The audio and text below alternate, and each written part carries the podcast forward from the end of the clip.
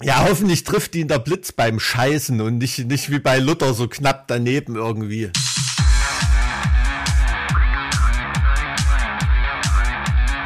Zart wie Kruppstahl. Mit Mike und Alex. Erinnerst du dich noch daran, als noch Sommer war und es ganz viel geregnet hat? Da haben wir uns das letzte Mal gesehen und gesprochen. Echt, jetzt ist Herbst und es regnet ganz viel, gell? Hm. Naja, so ist es halt. Aber ey, Regen ist besser als kein Regen, hat man ja festgestellt im Sommer. Im heißen Sommer, da hättest du keine Zeit, ne? Da bist du nur hier im, in Urlaubsparadiesen abgewalkt. Genau, die ganze Zeit. Ähm, aber jetzt ist ja der heiße Herbst. Und ja, äh, der, der deutsche genau. Herbst. Der deutsche, ja, der Herbst in Deutschland. Also, tatsächlich ist mir aufgefallen, dass die Begrifflichkeit heißer Herbst äh, in Deutschland immer wieder benutzt wird. Das ist sozusagen so ein Recycle-Begriff. Ach so, der deutsche Herbst kenne ich nur von der RAF. Ähm, ist ja auch so ein Begriff. Da so eine mhm. Häufung von Anschlägen, ich glaube der zweiten Generation. Mhm. Ja, ist auch so ein Begriff. Ähm, Habe ich immer so, ähm, glaube, wenn ich meine Punkband gründen würde, das wäre ein ganz cooler Name. Also nicht, weil ich jetzt die RAF äh, so toll finde, aber äh, ich glaube, so Deutscher Herbst ist eigentlich ein. Schweineherbst gibt es auch ein cooles Album von Slime. Schweineherbst, was bedeutet das? Hm, ja, ich glaube, da spielen die eher so ein bisschen drauf an, äh, naja, äh, so auf die Vergangenheitsbewältigung mit dem Dritten Reich und sowas. Äh, ich glaube, darum also, geht es bei der Platte. Also nehmen die das nehmen die den deutschen Herbst und ersetzen Deutsch durch Schwein quasi einfach oder? Kann sein ja so Schweinefresserland. Ich weiß ja nicht so so so ungefähr. Äh, das, das, weiß ich nicht äh, müsste man mal die Slime Jungs irgendwie fragen. Ist aber eine super Platte kann ich wirklich nur jedem empfehlen. Kommen im Deutschpunk sowieso direkt nach Schleimkeim äh, Slime. Irgendwie muss es da immer mit Schleim zu tun haben. Ich habe hab keine Ahnung. Aber die Deutschen haben es nun mal mit dem Herbst. Ne? Ist ja dann auch bald November, der Schicksalsmonat der, De der Deutschen. Mal schauen, was da am 9. November wieder passieren wird. Äh, Habe ich mich gestern gefragt, warum wurde die Wiedervereinigung eigentlich nicht am 9. November gemacht? Warum dieser 3. Oktober? Mhm. Ist das mhm. irgendein Datum?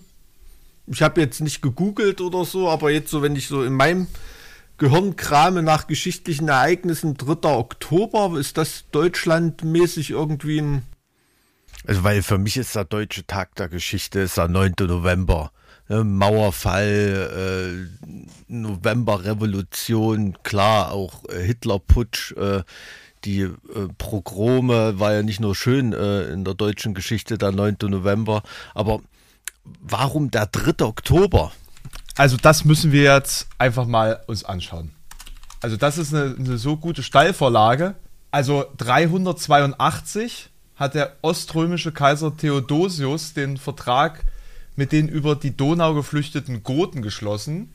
Ach der, ja, das, das war mir völlig klar, dass du jetzt ankommst mit hier äh, äh, Ruprecht der Buckliche hat 1262 die die Bulle zum Schweinehandel von, von Erfurt unterzeichnet oder ja, oder, ja, oder im, acht, im 80-jährigen Krieg gelingt es den Geusen, die, ich habe keine Ahnung wer und wo das ist, ähm, gelingt es den Geusen, die seit dem 25. Mai von den Spaniern belagerte Stadt Leiden durch Fluten der umliegenden Polder zu befreien. Mhm. Was für eine Geschichte. hm, hm. hm. Aber mit Deutschland finde ich jetzt gar nicht. Gar der Erfurter Latrinensturz war auch nicht am 3. Oktober, ne? Nee. nee. Gemäß der, gemäß der Vereinbarung im Prager Frieden annektiert Preußen das im Deutschen Krieg besetzte Königreich Hannover. Mhm. Mhm. Mhm. Mhm. Naja, ist ja immerhin ne, mit dem englischen Königshaus verbandelt, die Gegend ist jetzt nicht so unbedeutend.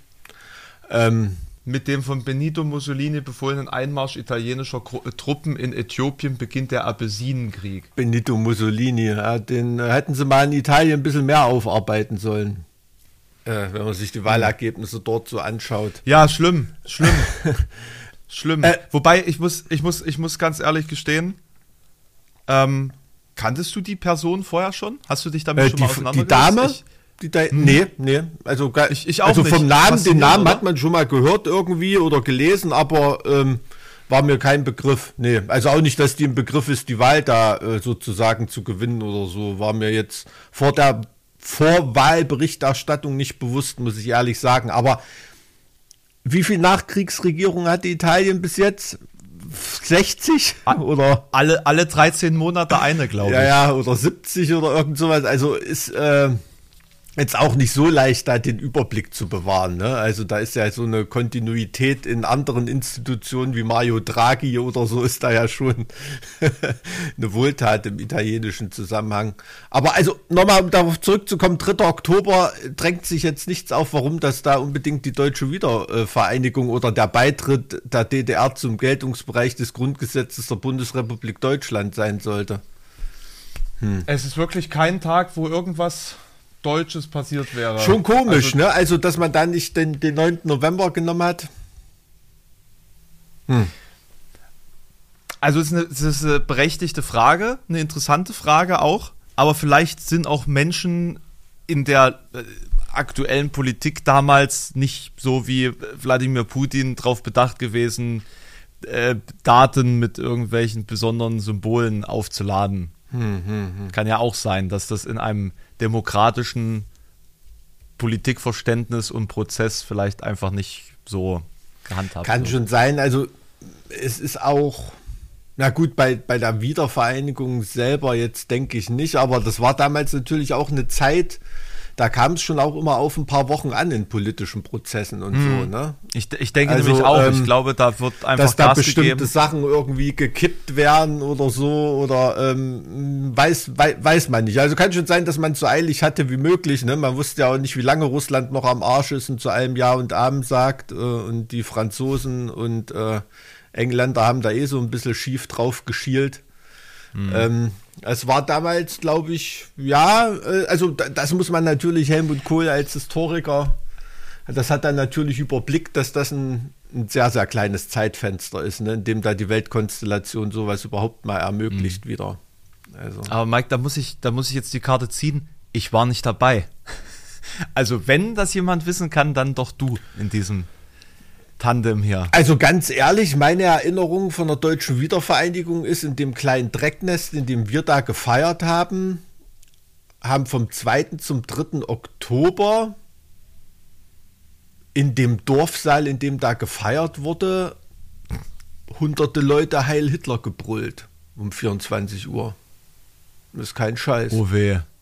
Oh das ist weh. kein Scheiß, so war ich hier sitze, das weiß ich noch bis heute. So war die Jugend. Und es hat sich nichts verändert. So war die Jugendkultur im Osten. Also, ich weiß nicht, vielleicht hunderte Leute, vielleicht waren es 100 oder so. Ich will da jetzt nicht übertreiben, aber das habe ich wirklich als Bild, äh, hat sich mir, mir eingebrannt, ja. Also, natürlich mhm. wusste man da so im Bekanntenkreis äh, sortiert, wer da stramm rechts ist und wer nicht oder so, aber wie viel und äh, Leute das da auf einmal waren und äh, da in dieser bierseligen Stimmung, äh, das hat mich da schon geschockt. Also, selbst mit äh, 12, 13 Jahren.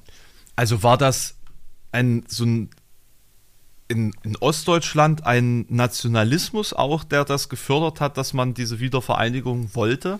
Nee, also ich glaube nicht, dass das jetzt ähm, die deutschen Werte irgendwie da von einem, von einem Wartburgfest oder irgendwelche burschenschaftlichen Ideale da vaterlandsmäßig vorangetragen wurden. Das ist einfach der Neonazismus, der sich da ab 88, 89, 90 da breit gemacht hat in Ostdeutschland und ähm, da hat man das dann eben einfach gefeiert. Das war dann eher wieder so ein so, so Deutschtümelei, aber nicht im historischen mhm. Sinne irgendwie. Ne? Mhm. Also das so ich war übrigens ich vorgestern äh, äh, äh, an der Wartburg, nicht auf der Wartburg, an der Wartburg. Bist du nicht äh, hochgekommen die, oder warum war nee, Ich bin durch die Drachenschlucht ah, gewandert. Schön, schön. Bei dem Wetter ein bisschen feucht vielleicht, ne?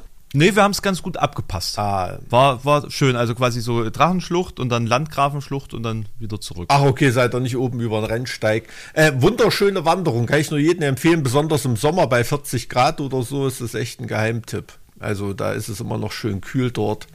Ähm, ja, eine richtige Klamm, durch die man da Ja, durch und ähm, ja, hat man auch einen schönen Wartburgblick dann, ne? wenn man dann den Berg mhm. ein bisschen hochgestümpelt ist. Ähm, coole Sache. Ja, äh, wir war ja auch in, in Erfurt äh, große Veranstaltung ähm, zum Fest der Wiedervereinigung oder der deutschen Einheit. Deswegen hast du in Thüringen fast kein einziges Hotelzimmer mehr gekriegt. Das war 96% Auslastung. Es gab wirklich, also kein Witz, okay. es gab Säcke im Stroh hast du noch bekommen. Aber ich dachte mir, ich sehe schon aus wie Jesus, ich muss jetzt nicht noch, muss jetzt nicht noch nachmachen. So. Musstest dich nicht ähm. in die ähm. Krippe legen, ne? In die Futterkrippe. Ja, äh, äh, Thüringen hat ja Vorsitz im, im Bundesrat gerade, deswegen, ähm, das richtet immer jedes Land aus, die Feierlichkeiten, die da gerade im Bundesrat, die ähm, den Vorsitz hat. Ähm, fragte aha. mich meine Frau auch gestern, hä, warum in, in Thüringen oder so, habe ich gesagt, Baby, das kann dir keiner beantworten, außer du bist vielleicht zufällig mit einem Staatsrechtler verheiratet. äh.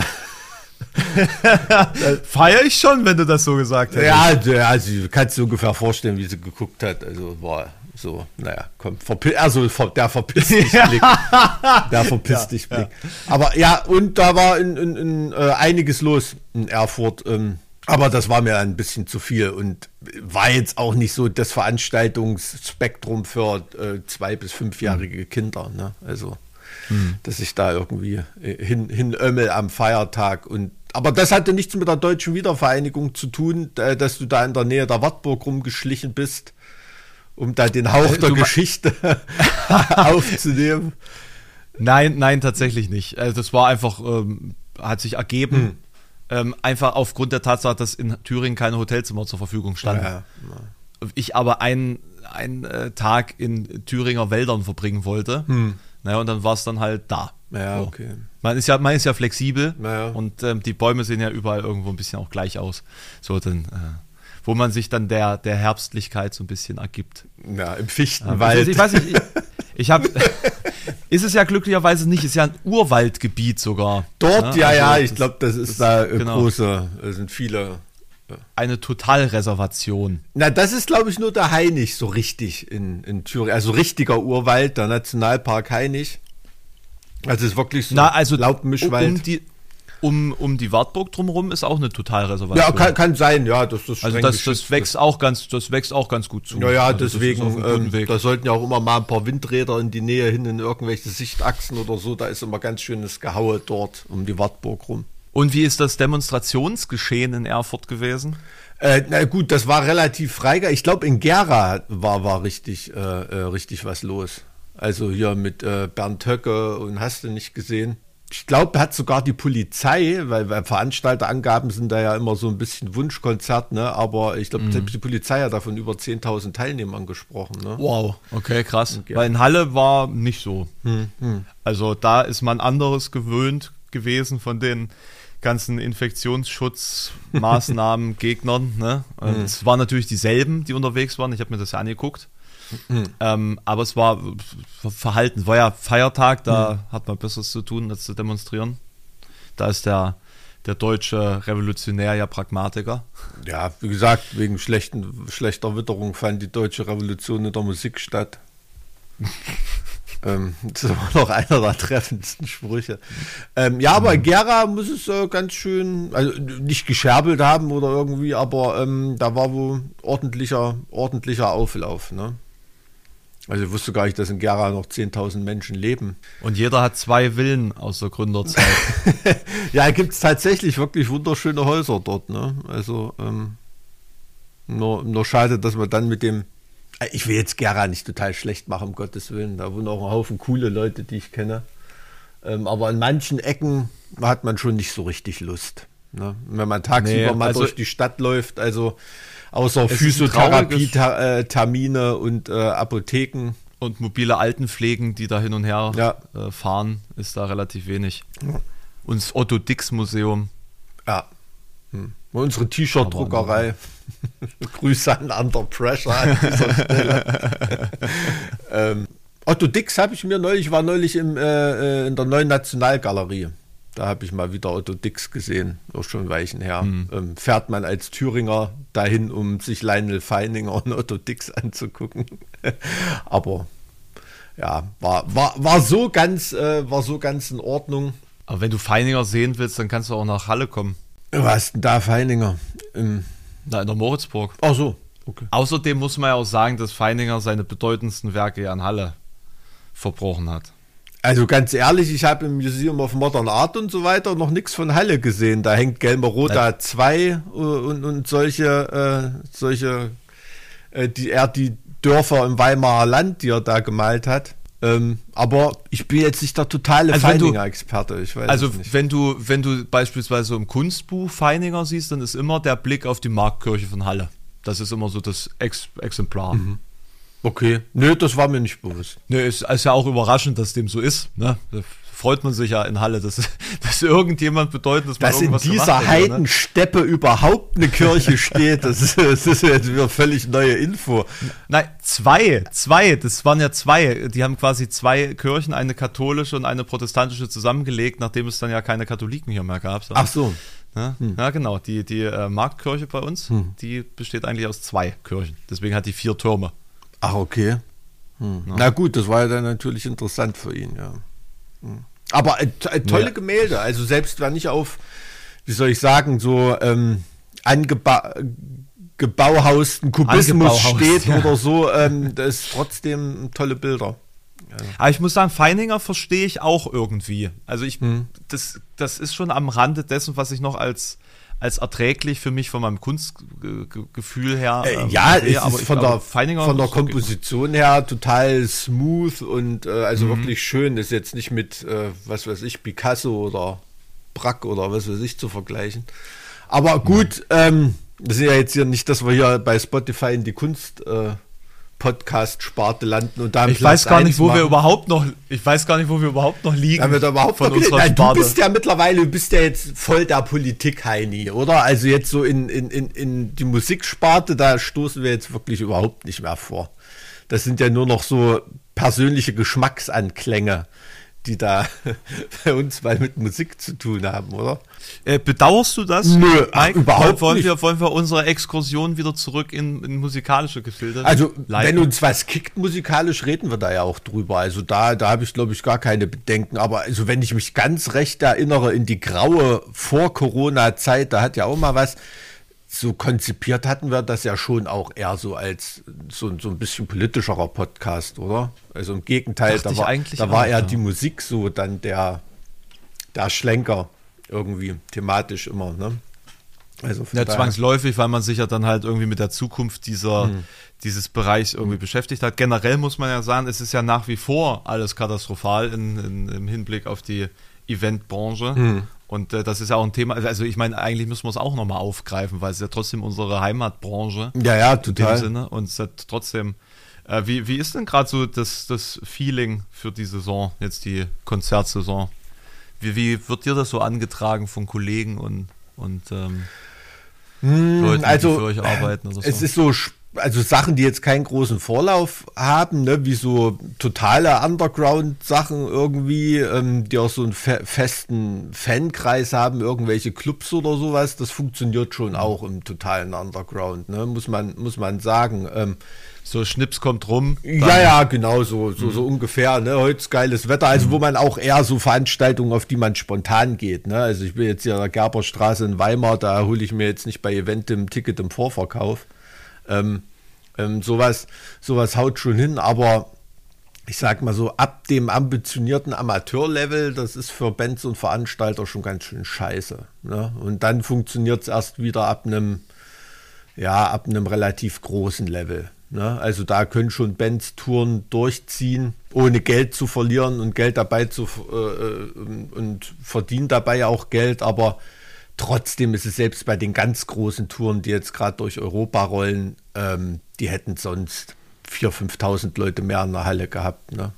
Also das mhm. muss man schon ehrlich sagen. Also gerade eine Tour wie zum Beispiel jetzt Machine Head Amon Amarth oder so, das ist alles cool, das sind ein Haufen Leute. Ach stimmt, die sind gerade unterwegs. Die haben schon Spaß oder so, mhm. aber trotzdem äh, zu anderen Zeiten hätten die sicherlich tausende Leute mehr gehabt auf dem Konzert. Ne?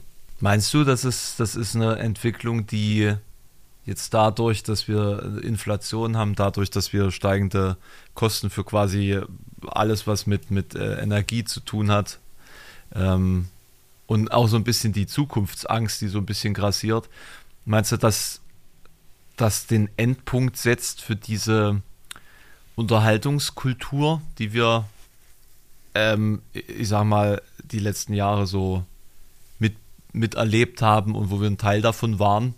Mm, also ein Endpunkt, das kommt, ja, kommt drauf an, für wen, ne? so, so, so blöd wie es klingt. Also es werden sicherlich einige Unternehmungen da auf der Strecke bleiben, ne? sowohl künstlerisch als auch veranstaltungsmäßig oder Veranstalterbranchenmäßig. Also das sicherlich, das bringen ja Zeiten der Rezession immer mit sich. Ne? Und, und das ist ja jetzt gerade so dieses, dieses Problem für die Veranstaltungsbranche, dass das ja mit einer mit einer gesamtwirtschaftlichen Rezession auch noch zusammentrifft. Ne? Also, dass da das Geld ausgeben bei den Leuten, also dieses, boah, geil, es geht wieder los, ähm, das münzt sich halt nicht immer in Ticketverkäufe um, weil man eben die nächste Gasrechnung irgendwie im Nacken hat oder irgendeine mhm. Abschlagszahlung und da noch so gar nicht so richtig weiß, was auf einen zukommt. Ne?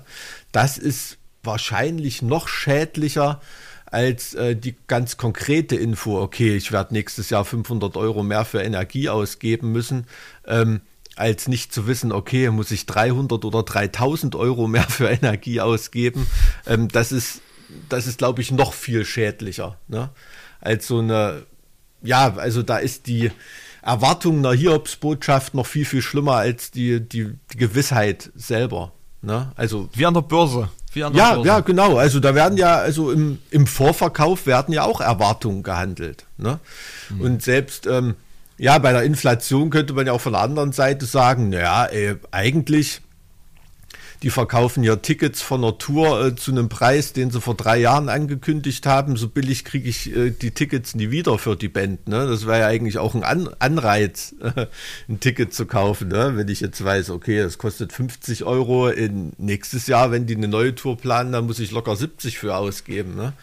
Ähm, hat man ja auch schon mal das Thema, dass eigentlich, also wenn du dir jetzt Rammstein-Konzerttickets kaufst zum Beispiel und die müssen irgendwie verschoben werden, ist eine gute Wertanlage gegen die Inflation auf jeden Fall. Ne? Also da, ähm, das wird auf jeden Fall nicht billiger sowas. Aber das ist halt so ein Konglomerat ne, aus, aus verschiedenen Gründen. Wirtschaftliche Unsicherheit, äh, die Unsicherheit, ob Konzerte dann überhaupt stattfinden oder wie sie stattfinden. Wenn sie stattfinden, habe ich da Bock hinzugehen mit einem Mundschutz mhm. oder nicht? Oder bin ich vielleicht krank oder ist dann die Corona-Lage so schlimm, dass ich da jetzt keine Lust habe, mich in Menschenpulk zu begeben? Irgendwie. Ähm, also das letzte Mal, dass ich, in Halle, dass ich in Halle drauf geguckt habe, ich glaube, man hat das jetzt abgeschafft mit den Inzidenzen. Hm. Äh, mit, mit, mit Oktober, da war das äh, straight auf dem Weg Richtung 500. Hm. Das Jahr davor war es irgendwie bei 35. Also ähm, hm. ja, das, das wird äh, die, die neue Grippe habe ich so das Gefühl. man, man, man weiß es nicht, ne? Also doch kann ich gerade drüber lachen bei der Virusvariante, die da jetzt drüber unterwegs ist, aber wenn man sich bewusst macht, ich meine, es sterben immer noch so um die 100 Leute am Tag ne, mit dem Coronavirus. Also da sind etliche dabei, die jetzt nicht unbedingt gestorben wären. Ne? Mhm. Also deswegen, es ist schon auch nicht, ja. aber es ist so ein, so ein Gewöhnungseffekt. Ja, aber was das für die Eventbranche bedeutet, schwierig. Ne? Also man zuckt dann natürlich schon zusammen, wenn so eine relativ große Band, ne, wie Eisbrecher oder zum Beispiel, wenn die eine Tour absagen oder verschieben wieder. Es ist dann schon das ist dann schon krass. Ne? Ja, die haben das ja, die haben das ja abgesagt mit der mit der Bekanntgabe dieser Maskenpflicht. Ne? Ja, ja, also das fand war, ich, ein, fand, also zusammen. waren, glaube ich, auch für einen Laien, wenn man sich das Statement mal durchliest, relativ erhellend auch, wie man so denkt in der auf Musikerseite, mhm. ne, und denken muss. Also, dass man in Zukunft wirklich nur noch so kann passieren, dass man nur noch das Fenster so zwischen Ende April und ähm, Anfang Oktober für Konzerte hat. Ne? Ähm, Worst Case könnte das natürlich sein. Ähm, klar, äh, was für andere Motive da noch dahinter stehen. Ich weiß nicht, ob die jetzt eine voll ausverkaufte Tour äh, abgesagt hätten, ist auch fraglich, ne? weiß ich nicht. Aber na, es ist ja, äh, ihr, ihr Schlagzeuger ist wohl, glaube ich, auch ähm, hm. gesundheitlich ein bisschen vorbelastet. So. Kann, äh, kann sein. Also ich, ich kenne die Jungs eigentlich nicht so, dass sie da, also die würden auch Tacheles reden, ne, wenn es jetzt wegen beschissener Ticketverkäufe wäre oder Fall. so. Ähm, ich glaube auch nicht, dass das ein Thema ist bei So, so, so kenne ich die, die eigentlich, ja. ne? aber es gibt natürlich auch einen Haufen Bands, die dann äh, irgendwelche anderen Gründe vorschieben, weil es natürlich, und das verstehe ich auch voll, ähm, das ist natürlich auch komplett die Hosen runterlassen und kein Ruhmesblatt, wenn man sagt, ey, scheiße, die, die Vorverkäufe sind so mies. Unsere Band ist jetzt mhm. scheinbar gerade nicht so angesagt, dass die Leute trotzdem Tickets kaufen. Wir müssen die Tour irgendwie absagen. Ne? Verstehe ich auch voll, wenn man da andere Gründe vorschiebt. Also, ja. Ja, also trotz allem sind ja die Vorverkäufe schlechter. Also egal wie beliebt du bist, du verkaufst trotzdem weniger. Ja, ja, natürlich. Das trifft ja, trifft ja alle so. Und das, das ist ja das Ding, was, was man sich dann irgendwie bewusst machen muss, dass es nicht an einem selbst gerade in dem Moment liegt, sondern eben an der, an der Gesamtsituation. Ähm, und und äh, ich glaube, da, da gibt es viele, die auch damit zu kämpfen haben, da ihre eigene ähm, ihr eigenes Standing irgendwie zu verstehen hm, hm. In, der, in der Situation. Hm. Also ich meine, ich bin jetzt ja beim, beim Sternklang, bin ja auch an, an, an dem Punkt, dass ich ja letztes Jahr nun echt einiges draufgezahlt mhm. habe, also viel. Ähm, und das jetzt aber weiter durchziehen werde. Aber wir müssen natürlich auch dieses Jahr dann gucken, wie wir das dann irgendwie mhm.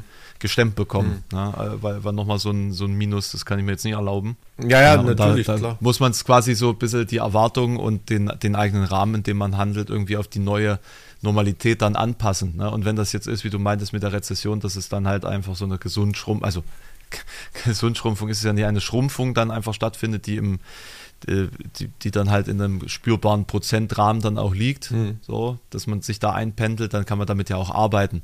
Nur der Rückfall ist dann halt dieser. Da, dieser das ist ja genau das, was ich meinte. Ne? Wenn man Gewissheit über ja. Faktoren hat, kann man sich darauf einstellen. Ne?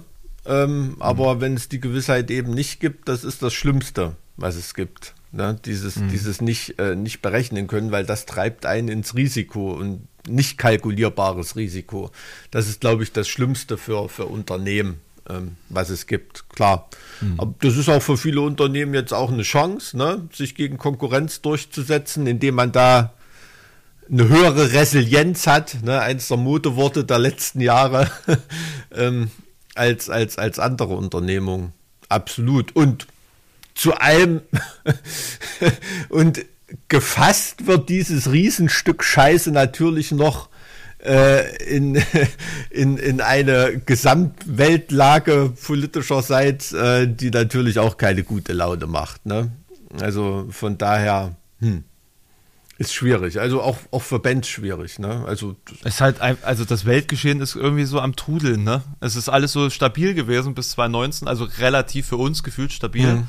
Und jetzt ähm, kann man sich gar nicht vorstellen, dass man wieder in so, in so eine, so eine ähm, ausgeglichene Lage zurückschwingt.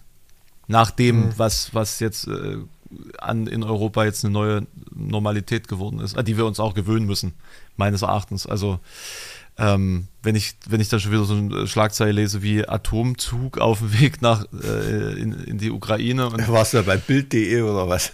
Nee, nee, das. Das ist ein Atomzug. Ich dachte ja, immer, das sind genau. Elektroloks. Genau. Es klingt so nach atombetriebener Superlok. Ähm, es wohl tatsächlich einfach ein, eine Einsatzgruppe für Atomwaffen in einem Zug.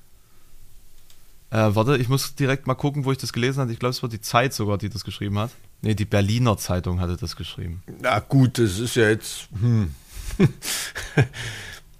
die sind ja jetzt nicht frei von dem Verdacht, ein bisschen reißerisch zu formulieren, aber ich will das auch überhaupt nicht irgendwie verharmlosen. Aber das ist natürlich rein militärisch jetzt keine irgendwie große neue Erkenntnis, dass es da Spezialeinheiten gibt, die. Der Eisenbahnraketenkomplex. Krass. Kanntest du das? Ein Eisenbahnraketenkomplex. Ja. Was heißt das? War ein von der Sowjetunion in den frühen 1980er Jahren in Dienst gestellter Zug, welcher mit Interkontinentalraketen vom Typ RT-23 bewaffnet war. Gegenüber festen Silos hatten die Zugeinheiten den Vorteil, dass der Gegner nicht genau wissen konnte, wo sich diese gerade befanden. Also sowas ist das scheinbar. Mhm. Ich zeig dir mal das Bild. Das ist schon, schon krass. Mhm. Völlig verrückt. Genau. Da ist eine modernisierte Version gebaut worden bis 2020. Ja, aber die eine RT23 ist schon ganz schöne alte Röhre, oder? Nee, vom Typ RS24 Jars. Das ist aktuell. Mhm. Ja, das ist, das ist jetzt hier Spekulation, ne? Das wollte ich nur mal kurz einwerfen, dass das natürlich Nachrichten sind, die so rumfliegen. Ich meine, gut, wenn es nur die, die Nachrichten sind, die da rumfliegen. Hm, hm, hm. Aber weißt du, Mike, wir haben uns so lange nicht gesprochen. Ich weiß gar nicht, auf welchen, auf welchen Themenkomplex ich jetzt aufspringen soll, dass wir darüber sprechen können, weil wir, weil wir uns ja so, so allein ja, Was beschäftigt dich gerade am, am meisten? Also du bist da wirklich, also wenn ich das so aus der Fernung wahrnehme, Being Putin, ne? So würde ich jetzt bei dir quasi jetzt so drüber schreiben. Ich habe, weiß ich nicht, ich habe da echt das Gefühl, du isst gerade Borscht zum, zum Frühstück. so, so, so ungefähr, um das mal so klischeehaft zu formulieren. Ähm, zumindest habe ich den Eindruck, du weißt gerade mehr, wie der tickt als ich. Äh, deshalb würde ich da kann man ein bisschen, bisschen drüber erfahren, äh, was, was geht mit dem. Ich glaube, niemand weiß, wie der tickt. Hm. Also, also das, das ist ja so die, diese, das, was seit Kriegsbeginn spekuliert wird, ja, was ist davon Bluff, was ist real, was ist seine, seine Hybris, was ist die, ähm, die Illusion, in der er sich selber befindet mhm. und welche Illusion versucht er zu bereiten, was glaube ich ziemlich offensichtlich mittlerweile ist und das ist auch in seiner Rede jetzt wieder deutlich zutage gekommen, das war ja auch in seiner, in seiner ver, versteckten Kriegserklärung, mehr oder weniger ist dieser historische Anspruch. Also mhm. er hat sozusagen dieses äh, historisierte, sage ich mal, er hat so ein Sendungsbewusstsein, ne? Also wirklich so na, es wirkt auf mich, jetzt mal als Laie gesagt, nachdem ich das alles so beobachtet habe, als ob er sich zum Herbst seines Lebens, vielleicht auch zum strengen Winter seines Lebens, da ist man sich ja auch schon wieder sehr uneinig, ob der Mann krank ist oder hm. nicht, ähm, dass er sich selbst ein, ein Monument setzen möchte, das ähm, über den ähm, Ex-Spitzel, der sein eigenes Land ausgeraubt hat, hinausgeht. Mhm. Ja, und das halt eine historische Dimension hat. Das Ding ist aber, dass die, die Schritte, die er vorbereitet hat, um eben jetzt da zu sein, wo er ist, ja schon seit, weiß ich nicht, zwei Jahrzehnten, einem Jahrzehnt am Laufen sind. Mhm. Ja, also seit, seit mindestens zehn Jahren äh, arbeitet der Propagandaapparat darauf hin, eben diese, dieses Imperial, diesen imperialistischen Duktus den Leuten auch einzuimpfen. Der hat äh, seine eigenen ähm, militärischen Programme für, für Kinder und Jugendliche quasi entwickelt. Ähm, der, also die, die ganze ideologische Verarbeitung des, des Hasses gegen den Westen, die läuft ja auch schon seit Jahren. Und ähm, ich denke, ihm, ihm war nicht bewusst, dass er nicht in der Lage ist, da ein Momentum zu entwickeln. Also ich glaube, ihm fehlt das Momentum, von dem er jetzt seit Jahren gehofft hat, dass er es entwickeln mhm. könnte, mhm. mit dem, was er da, da aufgebaut hat.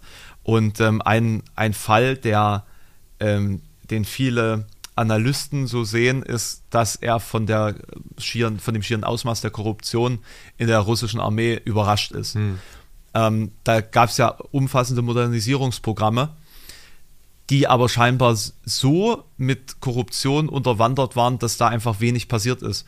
Und wenn man sich jetzt die, die, den Trainingszustand, den Ausrüstungszustand der Truppen anschaut, dann ist das genau das, was das widerspiegelt, ne? dass die Befehlsketten äh, nicht funktionieren, dass das ganze, dass die ganze Art der Führung ähm, nicht, nicht modern ist. Ich glaube, das ist auch einer der Punkte, warum ähm, warum man in der Ukraine scheitert, weil man eben auf einen viel mobileren ähm, Gegner trifft, der eben in, in westlicher äh, Kriegsführung und in mhm. Partisanentaktiken ausgebildet ist. Ähm, und man da eben mit dem Anspruch einer mächtigen Landschlacht irgendwie da in den Krieg gezogen ist. Weil am Ende des Tages ist halt auch die Frage, wieso zieht man äh, mit 150.000 Mann äh, Richtung einer Stadt, wenn man eigentlich das Ziel hat, die, die Führung loszuwerden. Mhm. Ne? Also man, unter, man unterwandert den kompletten Staatsapparat was ja auch viele, viele Jahre in Anspruch genommen hat. Aber trotzdem sind die wiederum, die dann Informanten da sind oder Leute, die quasi an Kipppunkten postiert sind, die dann äh, schlicht und ergreifend die Verteidigung des äh, Landes durchführen hätten sollen, haben dann einfach das Geld genommen und gesagt, tschüss.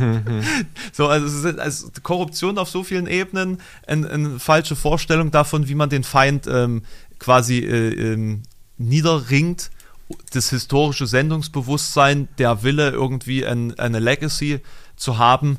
Ähm, ich glaube, das kommt da alles irgendwie so ein bisschen zusammen. Und aber das, was man daraus nicht ableiten kann, ist, wie geht das jetzt weiter?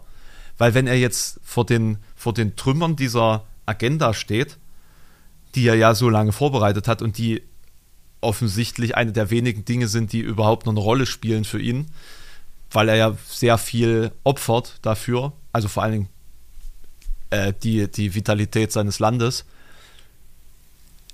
Also die Frage ist ja, wie reagiert man darauf vor den Trümmern seiner Entscheidung?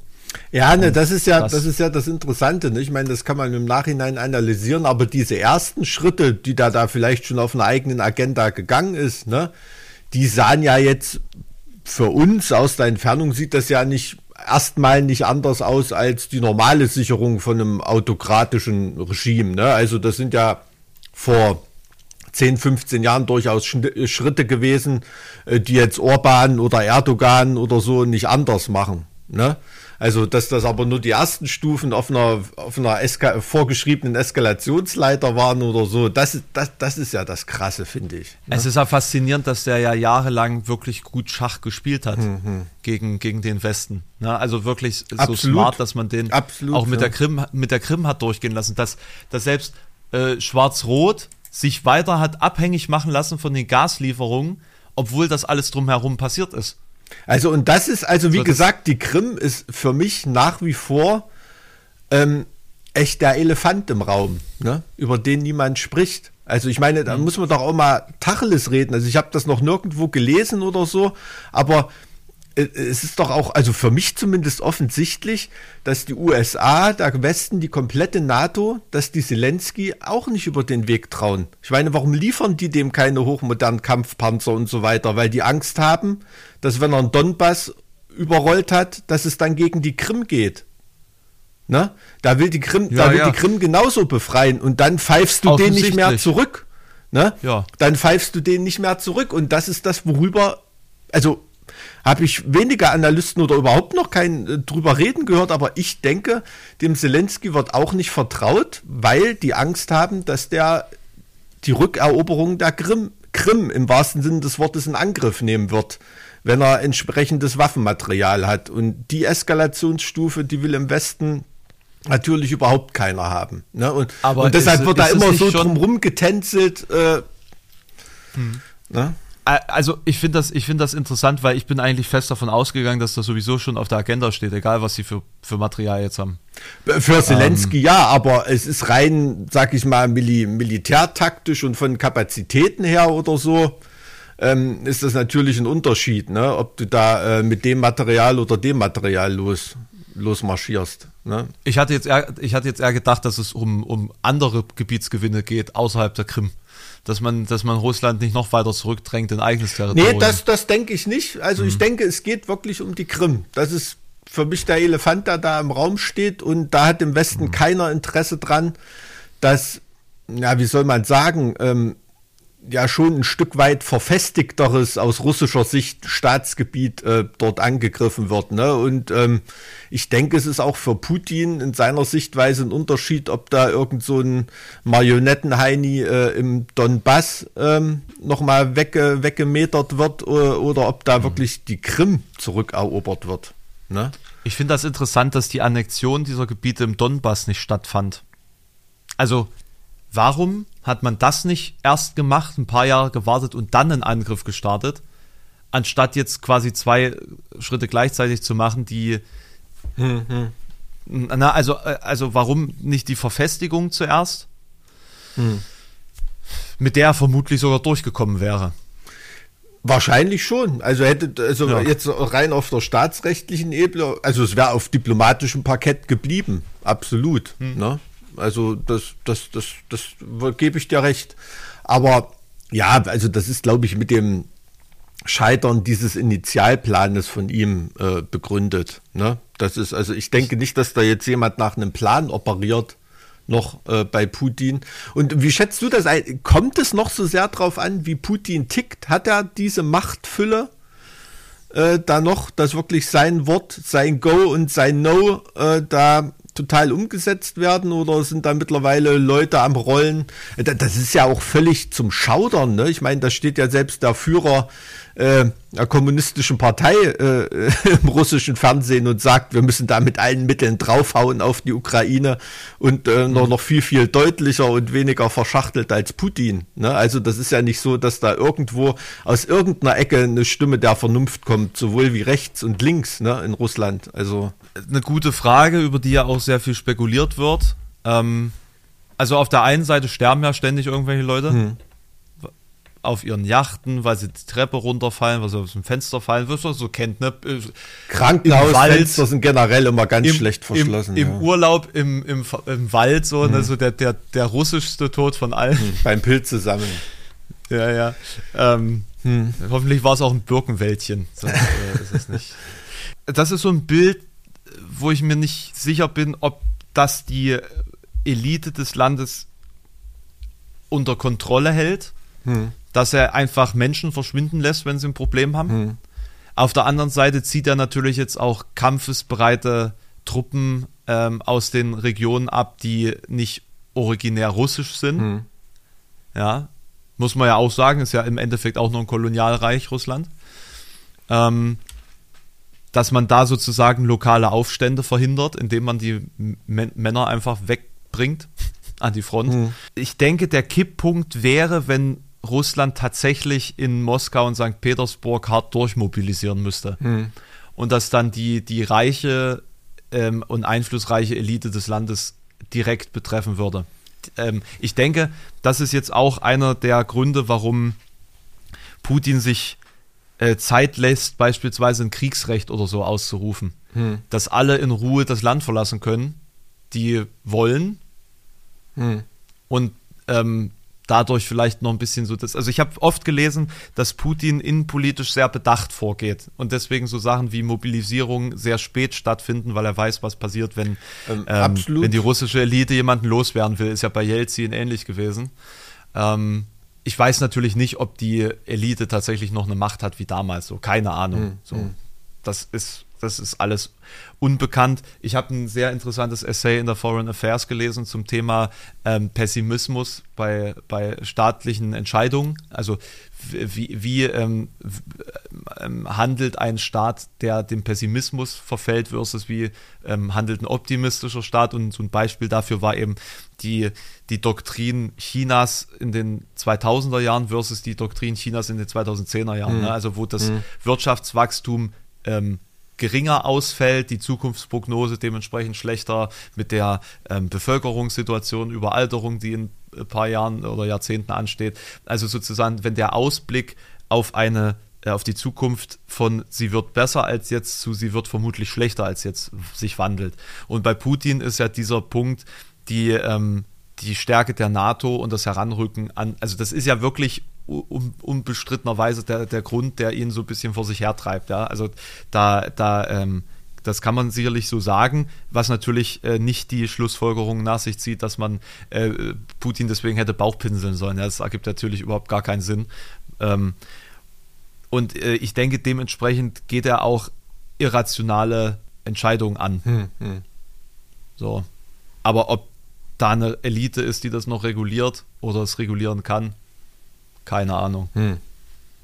Ja, gut, Elite, das ist ja in dem Russland, was da jetzt geschaffen ist, das ist, meint ja auch wirklich nur Wirtschaftselite. Ne? Also Leute, ja. die da geldmäßig äh, so viel zu sagen haben, dass sie da irgendwie ähm, noch irgendeinen Einfluss nehmen können. Also ich gebe da. Na, und wenn du deine, wenn du deine Sta wenn du deine äh, Armee-Funktionäre halt auch aus dein, ähm, deinem Umkreis mhm. rekrutierst, der Shoigu ist ja auch kein Militär. Nee, nee, nee. So, so also, also, die, da, da, also du setzt halt an die Punkte, die da gefährlich werden können, setzt halt Leute, die, die nichts äh, drauf haben oder keinen Rückhalt haben. Mhm. Und dann können sie dir auch nicht gefährlich werden. Das ist halt so ein typisches Despoten. Ja, ja, natürlich, klar. Also am Ende sitzt du dann wie Hitler im Bunker, äh, nur noch von Ja-Sagern umgeben, ne? Hm. Also das ist ja, das ist ja klar, das, das, das Bild drängt sich einem ja schon, drängt sich einem ja schon lange auf. Also ich gebe dir recht mit Moskau, St. Petersburg, diese Großräume besonders interessant. Und da finde ich auch schade, dass da bis jetzt so Recherchen immer nicht so, dass so einen Fokus nehmen. Besonders interessant finde ich die Stadt Ekaterinburg in Russland, weil die sehr, sehr groß ist. Mhm. Eine sehr, sehr junge Stadt, studentisch geprägt, auch intellektuelle Eliten so vorhanden und so. Und ähm, ähm, ich glaube, da und die wird nicht ganz so, wie soll ich sagen, nicht ganz so bevorzugt behandelt wie St. Petersburg und, und Moskau, propagandistisch äh, und, und, und politisch und so weiter. Und ich glaube, da zeigen sich auch besonders große Risse. Ne? Also gerade in, in, dieser, in dieser großen Stadt, das wäre ich richtig, ist glaube ich auch eine Millionenstadt, da äh, hat man schon viel wahrgenommen. Ne? Und wenn man da mal so ähm, verstecktere Meldungen irgendwo sieht, waren da auch besonders heftige Proteste von jungen Leuten ne? und von einer, von einer Studentenschaft und so weiter. Ähm, wo, was ich so ein bisschen mit Sorge betrachte, ist diese, diese Teilmobilmachung oder was immer das da auch ist. Das wird vom Westen ja so einheitlich so als Zeichen der Schwäche, ne, so eine Art Offenbarungseid oder irgendwie, aber ich also, mir hat es da wirklich richtig, richtig die Sorgenfalten ins Gesicht getrieben, weil so eine Mobilmachung mhm. trägt natürlich auch den Krieg richtig ins Volk. Ne? Und ähm, da geht es jetzt um Truppen, die dann sicherlich, wenn man da jetzt noch von einer, von einer, na, wie soll man sagen, einem Fitmachen redet und äh, die Schlammsaison abwartet, ne, die dann im Frühjahr richtig verheizt werden sollen ähm, die ersten Truppen sind schon an der Front. Ja, ja, na gut, jetzt, jetzt vor der nur ein paar Tagen. Ja gut, das sind, das sind jetzt Kampferfahrene, die da schon reingeworfen werden, wo noch ein bisschen was vor der Schlammsaison geregelt werden soll oder abgewehrt werden soll. Aber ich meine nur, ähm, da sind ja auch viele dabei, die irgendeinen Grundwehrdienst oder sowas geleit, geleistet haben, noch äh, nominell in der Reserve sind, aber trotzdem erstmal wieder fit gemacht werden müssen, so halbwegs. Die sind dann im Frühjahr mit am Start, ne? Und äh, das trägt den Krieg ins russische Volk. Ne? Wenn dein Sohn an der Front ums Leben kommt, dann geht der russische Vater nicht auf den Platz und demonstriert, der geht auch an die Front. Und ähm, das macht diesen Krieg, bringt den halt vom Sofa ins Herz und in, den, in die Köpfe der Familien in Russland. Ne? Und mhm. das ist überhaupt keine positive ähm, oder, oder ja, ein Zeichen der, der Schwäche ähm, in dem Sinne oder so, sondern es ist halt wirklich einfach ein, ja, ein, ganz großer Flächenbrand, ne? eine Infektion, die da mit dem Volk im Volk stattfindet. Ne? Also bis jetzt konnten die immer sagen, ja, das ist nicht unser Krieg, was interessiert mich das da in der Ukraine oder irgendwie, aber wenn du dann eigene Opfer in der Familie hast, dann wird das schon wieder zu einem vaterländischen Krieg. Ne? Und das. Ja, und das ist ja, das ist ja die Frage, kann Putin das drehen? Kann Richtung? Putin das drehen und es kann zu einer enormen Kampfmoralsteigerung der Truppen führen. Ne? Also die ist jetzt natürlich durch die Generalmobilmachung alles andere als gegeben oder durch die Teilmobilmachung, sorry, alles andere als gegeben. Aber ähm, das kann sich dann wirklich auch drehen, ne? indem dann ähm, persönliche Kriegsgeschichten geschrieben werden und dann ist der Krieg auf einmal die Sache des russischen Volkes. Ne? Und das macht es dann noch verbitterter, noch grausamer. Ja, was dafür spricht, dass es weiterhin ungemütlich bleibt für Putin, ist einfach gerade das Momentum mhm. der Ukraine, mhm. die ja wirklich in, in atemberaubendem Tempo vorstoßen aktuell. Das natürlich auch kein guter Punkt ist, um einzusteigen in den Krieg und an die Front zu gehen. Aus Sicht des Soldaten jetzt. Aus ja, Sicht des russischen Soldaten. Ja. Die Versorgungssituation soll ja wohl auch nicht so. Ja, ganz ehrlich, sein. also wenn dir bei deiner Einberufung mitgeteilt wird, du möchtest schon mal bitte dein eigenes Verbandszeug in deinem eigenen Interesse mitbringen und was weiß ich und so weiter, ne? Also dann. Ähm, und du halt ohne verrostete AK in der Hand gedrückt kriegst. Ja. Also ist besser als früher, wo, wo zwei Mann einen Mosi Nagant gekriegt haben und hm. äh, der zweite quasi fünf, fünf Schuss. Ja, ja, klar. Und los. Ja, also wie gesagt, das ist ja Orakeln. Ne? Das muss man ja auch sagen. Wir, wir sitzen jetzt hier und mutmaßen Dinge, die man, die man so mitbekommt auf Zuruf ähm, und mutmaßen irgendwelche äh, psychologischen ähm ja gut, aber das ist das ist keine keine äh, Mutmaßung. Ne? Das war ja auch schon immer ein, ein, ein Mittel bei Generalmobilmachung oder so ein, ein gewünschter Seiteneffekt das dann mit den ersten Opferzahlen und so weiter, dann hat halt ein Ukrainer einen Russen umgebracht. Und, und das sind, das dreht sich nicht immer gegen den Herrschenden dann die. Aber bisher hat sich's halt noch nicht gedreht. Also bisher sieht es ja wirklich nicht so gut aus für Putin. Ne? Nein, nein, nein. Ich, ich rede, ich rede, ich rede ja auch von einer, von einer Perspektive. Ne? Also was da bedeutet, wenn du wirklich in Anführungsstrichen Unbeteiligte, keine Berufs- oder Vertragssoldaten an die Front schickst, sondern echt mhm. Reservisten oder wenn man mhm den vielen Berichten Glauben schenken darf, äh, auch Leute, die jetzt gar keine Reservisten sind, ne, die da einen Einberufungsbefehl bekommen.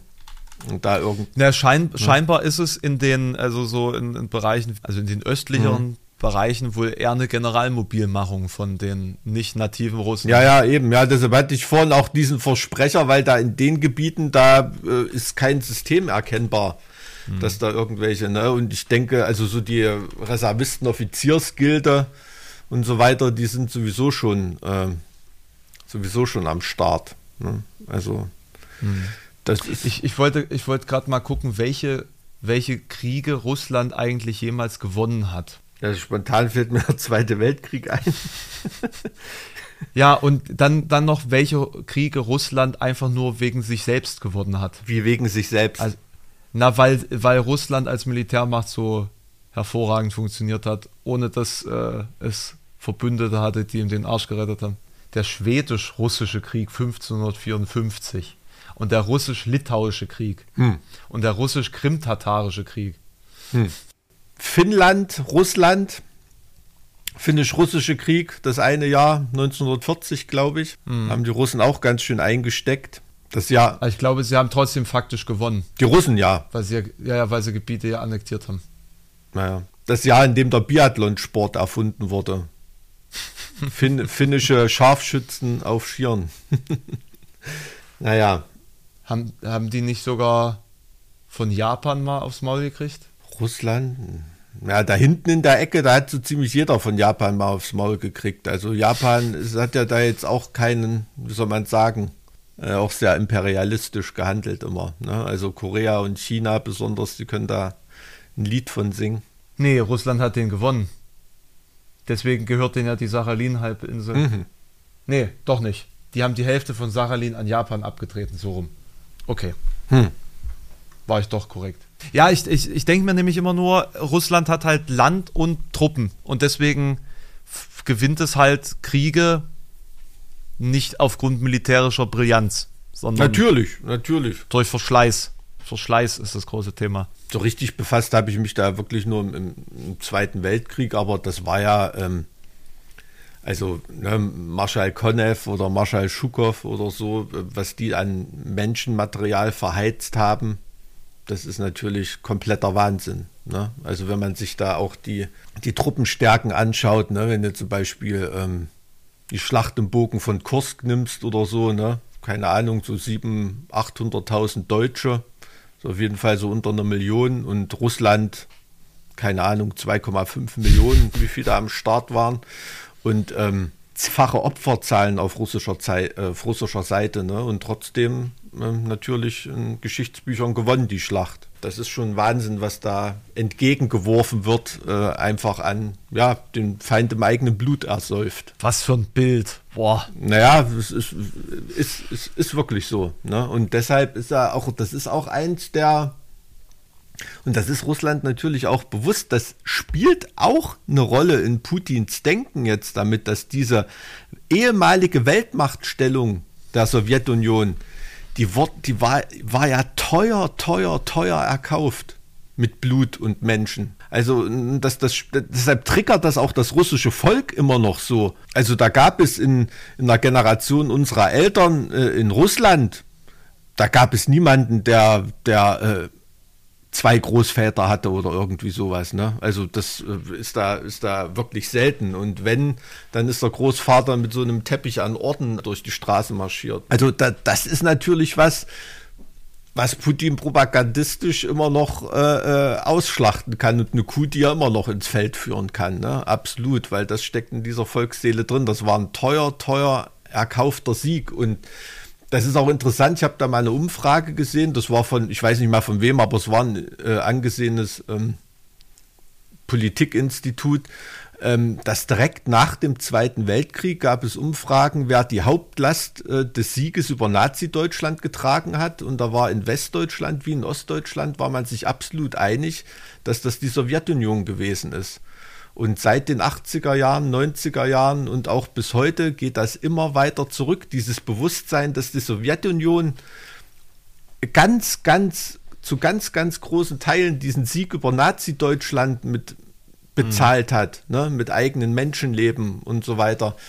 das ist vielen Leuten, besonders in Westdeutschland, auch gar nicht mehr bewusst. Ne? Also das ist die USA und, und, und, äh, und die ja, Alliierten. Warum soll man, warum soll man da das, äh, System ja, und die. Und die westlichen Alliierten sind da die Befreier, ne? aber ähm, das hat, äh, klar, aber natürlich war da bei der, gerade für äh, Länder, die in Anführungsstrichen befreit wurden, ne? wie Polen äh, oder oder Ungarn und so weiter, für die war dann natürlich nicht alles schön ne, mit, der, mhm. mit der russischen Machtübernahme, um Gottes Willen. Das will ja keiner behaupten. Aber äh, den Sieg über Nazi-Deutschland hat hauptsächlich Russland errungen. Und das spielt aber im, im, im, russischen Verständnis immer noch eine wahnsinnige Rolle. Und das ist ein Fund, mit dem mhm. Putin da immer noch wuchern kann bei den Leuten. Mhm. Absolut. Aber Mike, hältst du manchmal noch inne und, und denkst du drüber nach, wie krass und schrecklich es eigentlich ist, dass man sich mittlerweile tagesaktuell über einen Krieg informiert, nicht im Hinblick auf historisches oder im Hinblick auf, ach, da gibt es wieder eine Meldung aus so und so, sondern es wirklich eine, eine ganz normale Stellung im eigenen persönlichen Wahrnehmen und Alltag einnimmt ich meine, ich habe ja die Balkankriege oder so nicht miterlebt. Ich wollte gerade sagen, also, also man, man, muss wirklich so, aufpassen, man muss wirklich aufpassen, dass man nicht in so einen Wortebautism da kommt. Ne?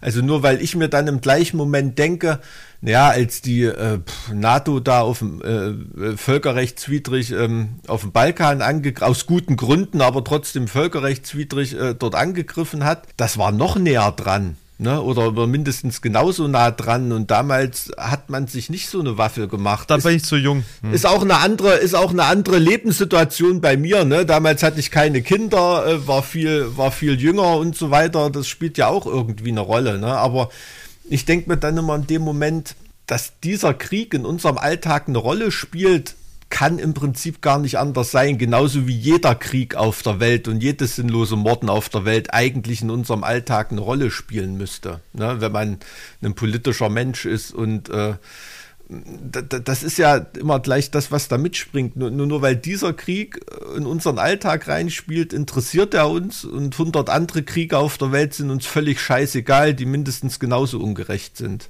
das ist ein Statement, was sicherlich jeder unterschreibt und trotzdem muss man aufpassen, da nicht in so einen Whataboutism zu, ja, ja, äh, genau. äh, um, umzukippen. Ne? Aber ähm, das mache ich mir dann die, immer so bewusst. Die, die, genau, die Frage, die ich daran kopple, ist ja der Umstand, wie kann es sein, dass man das ja immer ähm, beobachtet? Hm. Also wenn man das Zeitgeschehen im, im Blick hat und weiß, was dort und dort passiert. Aber diese Nähe und die indirekte Involviertheit muss man ja sagen, dann dieses, dieses Grimme mit sich bringt. Also, dass man es nicht nur konstatiert, hm. sondern dass es einen Grimm mit, mit so einer grimmen Kälte belegt, die einen irgendwie so das, äh, das Herz umschließt, um es mal lyrisch versucht, ja, ja, na, zu, es, zu, es, zu umfassen. rückt halt einfach viel näher an einen, an einen heran. Das ist halt das Ding. Es, es wirkt sich für die Leute noch viel mehr aus. Also und ganz ehrlich, hätten wir in Deutschland ähm, kein Energieproblem, ich glaube, den Leuten wäre das relativ egal, der Krieg in der Ukraine. Ganz ehrlich, weiten Teilen der Bevölkerung. Das glaube ich schon. Ich meine, ähm, schau doch auch mal dran, ähm, wo, wo setzen jetzt die Populisten an ne, bei diesem Ukraine-Krieg? Das ist die, die, Angst vor dem deutschen Geld zu verlieren und Unbequemlichkeiten zu haben. Da geht es nicht um Völkermord, da geht es nicht um, um, um Folter, um, um völkerrechtswidrige äh, Annexionen oder Angriffskriege, sondern da geht es einfach darum, was bedeutet der Krieg gerade für dich? Und da bedeutet, äh, dass ich am Kotzen bin, weil ich 25 Euro für die Therme Eintritt bezahlt habe und mir das Wasser zu kalt ist. Äh, das ist im Moment die Auswirkung fürs deutsche Volk von diesem Krieg wie resigniert man da nicht vor seinem, vor seinem Volk? Ja, aber verstehst du, was ich meine? Aber, aber es, ist, hm. äh, es ist einfach so. Also da, da, muss man auch mal Tacheles reden, ne? Und deswegen hat dich der, die, haben dich die Balkankriege nicht so tangiert. Wahrscheinlich, ja. Als, als, also, was hm. heißt, hat mich nicht tangiert? Mich hat es als politischen Jugendlichen natürlich äh, äh, tangiert. Auf einer theoretischen auf einer, Auf einer, auf einer, auf einer theoretischen Ebene, Ebene, die für mich überhaupt keine Rolle gespielt hat. Ne? Natürlich habe ich gemerkt, dass ich auf einmal mit Jungs Fußball gespielt habe, die ein Itch hinten am Namen hatten äh, und so, ne? die Flüchtlingskinder waren. irgendwie. Ein Schwager von mir ist zum Beispiel zu der Zeit äh, aus dem ehemaligen Jugoslawien nach Deutschland gekommen. Mhm. Ähm, und, und so weiter. Ne? Also es hat schon irgendwie eine Rolle gespielt, aber das, das ist ja jetzt nichts, was dich ähm, da direkt irgendwie interessiert. Genauso die, ähm, die Golfkriege Ne? Kann ich mich auch dran erinnern, als, als, als Schulkind, als da die USA das erste Mal Saddam Hussein und so weiter angegriffen haben, da ist schon von der deutschen so eine Art Friedensbewegung bemerkbar gewesen. Ne? Haben Leute an der Tür geklingelt, haben Unterschriften gesammelt gegen diesen Krieg und so weiter.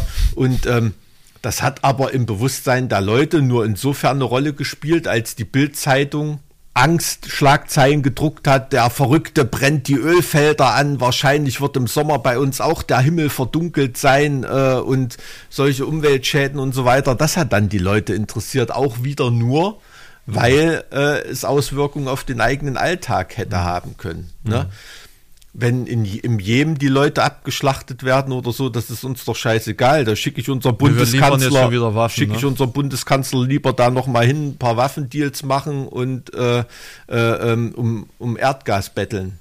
Oder nach Aserbaidschan, um unabhängig von einem äh, Despoten zu werden, in Aserbaidschan vorstellig zu werden. Ne? Da brauchen wir nicht weiter drüber reden. Das ist das, was mir da so, was mir da so durch den, durch den Kopf geht. Ne? Und andererseits, also ich habe da wirklich Momente, wo, wo ich diesen Chill spüre, wo man denkt, Alter, wir waren seit Jahrzehnten, ich glaube, vielleicht, also ich weiß es nicht, aber vielleicht seit der Kuba-Krise bewusst nie wieder so nah an einem Atomkrieg. Und äh, andererseits ist, ist das so unfassbar und so unreal, diese Gefahr, dass man äh, es gar nicht wahrhaben will. Ne? Also das ist ja, ist ja im Prinzip Fantasy-Stoff wenn man du kannst mit dem. Mit dem, ne? mit dem Thema kannst du auch nicht ähm, äh, arbeiten. Also wenn du, wenn du die ähm, Möglichkeit Atomkrieg in irgendeine Berechnung mit einziehst, brauchst du nicht nee. Pläne schmieden oder irgendwas, dann ist alles egal. Dann ist alles deswegen egal. Musst du das irgendwie, genau. Da musst, deswegen musst du es irgendwie rauskürzen. Also das ist so meine, meine logische Schlussfolgerung. So, du musst es einfach Klingt sehr, sehr ingenieurtechnisch, aber ich glaube, wenn man äh, strategisch denken will, ist das wahrscheinlich die beste Lösung. Natürlich, also weil das ist ja, das ist ja gerade das, bevor alle Angst haben, weil da, dass das nicht mehr rational ist bei Putin, ne? weil das ist ja diese Logik, also wo man auch tragischerweise sagen muss, es hat Jahrzehnte den, den, den Weltfrieden gesichert, ne? dieses Gleichgewicht des Schreckens, dass der eine gewusst hat, das ist das Ende. Na, Mike, da, hätte die ne? Ukraine die Atomraketen nicht abgegeben, 1999 oder hm. so, wo wären wir da? Nicht an dem Punkt, wo wir jetzt sind. Ja, aber die haben die Atomraketen jetzt nicht abgegeben, weil äh, Russland so lieb drum gebeten hat, ne, sondern weil der Westen die dahin gestupst hat. Ja. Weil damals war ja noch die Perspektive, ähm, dass Russland eher so ein Partner ist und nicht in irgendwelchen Krachrepubliken äh, da Atomwaffen rumstehen sollten. Das ist ja das Ding. Und man muss sich natürlich auch immer bewusst machen, also da will ich jetzt nicht ins, ins, ins Horn von irgendwelchen AfD-Idioten stoßen oder so, aber man muss sich ja immer bewusst machen, dass nach dem Zweiten Weltkrieg wir in Deutschland immer noch, was Atomwaffen angeht, so eine Art Ukraine sind, ne? in dem alliierte Atomwaffen stationiert sind. Also wir sind da keine Unbeteiligten. Es sind auch Bundeswehr-Tornados fähig, Atombomben irgendwo hinzutragen. Das ist den Leuten, denke ich, auch nicht so bewusst. Ja, also es ist, wie gesagt, für keine Seite irgendwie etwas gewonnen, wenn man diese Option auf dem Tisch liegen hat. Nee, absolut ja, nicht. Und, und, und, das ist, und das ist das, was ich mir ganz naiv einbilde, dass jemand, der wie Putin jetzt diese historische Komponente ins, ins, äh, in seinem, also als Leitmaxime hat, dass der ja nicht die Auslöschung seines eigenen, seines eigenen Staates, seiner eigenen, seines eigenen Volkes, wie, keine Ahnung, wie rassistisch der Mann jetzt ist, aber auch dieser, dieser eigenen äh, Rasse dann, ne, diese, dieser slawischen Rasse, die ja auch viel eine Rolle spielt bei mhm. diesem Verteidigungs- und Vereinigungsgedanken. Ähm, also das würde sich ja eigentlich ausschließen. Wenn man Ganz ehrlich, äh, ich weiß nicht, ob du schon mal was von Adolf Hitler gehört hast. Ja, ja, ja, aber Hitler-Vergleiche, Mike, du weißt ganz genau, Hitler-Vergleiche ziehen nicht. Das, das, das macht man einfach Was nicht. heißt, die ziehen nicht, aber also, zieh dir mal. Du kannst alles mit Hitler vergleichen, wenn du es willst. Zieh dir doch mal die letzte Radioansprache von Hitler rein. Du kannst auch die, die Rede von Putin kannst du auch mit der Sportpalastrede von Goebbels vergleichen. Du, das ist eins zu eins dasselbe, bis auf die, bis auf die. Man, man, kann es vergleichen, aber es ist im Prinzip genau was komplett anderes. Es ist keine offene Kriegserklärung, es ist eine versteckte Kriegserklärung. Es ist doch im Prinzip genau das Gegenteil davon. Nee, also nee, bei Sportpalastrede geht es ja um einen totalen Krieg, ja. also um die Einstimmung des Volkes sozusagen auf das über sich selbst hinausgehen genau. und alles zu opfern für den. Genau. Und das Einzige, was eigentlich fehlt von dieser, von dem Handlungsstrang, ist, dass, dass äh, irgendjemand ihm frenetisch das Recht dazu gibt. Putin nimmt sich das Recht einfach nur. Das, das und es sind und es sind keine äh, keine versteckten Andeutungen, sondern Goebbels hat das Kind beim Namen genannt dort. Ja. Ne? Und hätte Goebbels damals Atomwaffen gehabt, hätte ja. Goebbels das nicht in Andeutungen belassen oder so, sondern hätte damals wahrscheinlich bei der Sportpalastrede auch in der Richtung Vollgas gegeben. Also natürlich kann man es vergleichen, aber ich meine nur, wenn jemand ein historisches Sendungbewusst Sendungsbewusstsein hat, schlägt diese Hybris auch in totalen Fatalismus um. Hm. Dass, dass das Schwert der Geschichte einen gerichtet hat. Ähm, man ist von allen betrogen worden. Man ist von allen betrogen worden, die, Umste die widrigen Umstände. Äh, es sollte einfach noch nicht so weit sein, dass so ein so ein Genius äh, die, die, die Welt in eine neue Ära führt. Ne? Und in dieses Jammertal kann sich Putin mental auch begeben. Und dann opfert ja, er sein ganzes Volk mit. Aber seine, seine Truppen, also es stehen ja keine Truppen auf, auf äh, russischen Grenzen vor seiner Machterlangung. Also ich denke, der ist noch etwas entfernt von diesem ja, Fatalismus. Ich, ich sage nicht, dass er sich in diesem Fatalismus befindet, hm. aber zu glauben, dass er nicht in der Lage wäre, das eigene Volk zu opfern, das halte ich für einen absoluten Trugschluss. Das ist gerade, meinst du, das, das ist gerade durch dieses, da ist dieses politische, äh, dieses historische. Sendungsbewusstsein ist für mich eher ein Argument dafür als dagegen, dass er dazu fähig hm. ist. Das wollte ich damit sagen. Also ja, jetzt sind wir leider keine Psychologen, um das irgendwie zu durchdenken. Also wo, wie wie das vielleicht zusammenhängen kann. Ne? Also warum so eine Ebene vielleicht mit dem anderen, keine Ahnung. Ja, also ich weiß nicht, ob man da, ob man da psychologisch, weil dann schwingt ja immer eher so dieses Psychiatrische dann schon mit, ne? Also bei einer, bei einer psychologischen Analyse. Ähm, hm. ähm, ich glaube, wenn man das eher, eher historisch und, und soziologisch betrachtet, also denke ich, ist Putin durchaus in der Lage, da umzuschwenken und zu sagen, ey, fuck it, ich nehme alle mit. Ne? Und da, das, deshalb habe ich vorhin gefragt, wie sehr kommt es drauf an, wie Putin tickt in Russland? Und das ist halt nichts, was man beantworten Gibt kann. Gibt es ne? Leute, die ihm da noch in den Arm fallen? Äh, Leute, die auch einen Koffer haben mit Raketencodes? Ich dächte, ähm, es wäre so. Ich, ich glaube, es gibt drei Koffer, ja, und zwei braucht drei, man. Drei sogar? Drei, es gibt drei mhm. Koffer und zwei braucht man. Mhm. Shoigu hat mhm. einen und noch irgend so ein Heini. Also jetzt, das waren auf jeden Fall, ich glaube, ich glaube, der oberste ich glaube, irgendein General noch oder so. Aber bin ich mir nicht ganz sicher. Auf jeden Fall Shoigu und, und Putin. Schwierig. Also ich, ich glaube, ich glaube, wenn der, wenn der ganz am Ende ist, da ist dem alles scheißegal. Aber Mike, vielleicht mal eine andere Frage. Was, was beschäftigt dich denn außer dieser Thematik gerade? Wir sind, wir haben jetzt sehr viel Raum wieder. also es hat, es hat indirekt schon auch mit der Thematik zu tun, ähm, aber eher im Vergleich, weil also mich beschäftigt wirklich sehr, wie, ja, wie scheißegal der ökologische Zustand der Welt den Leuten ist im Vergleich zu diesen, mhm.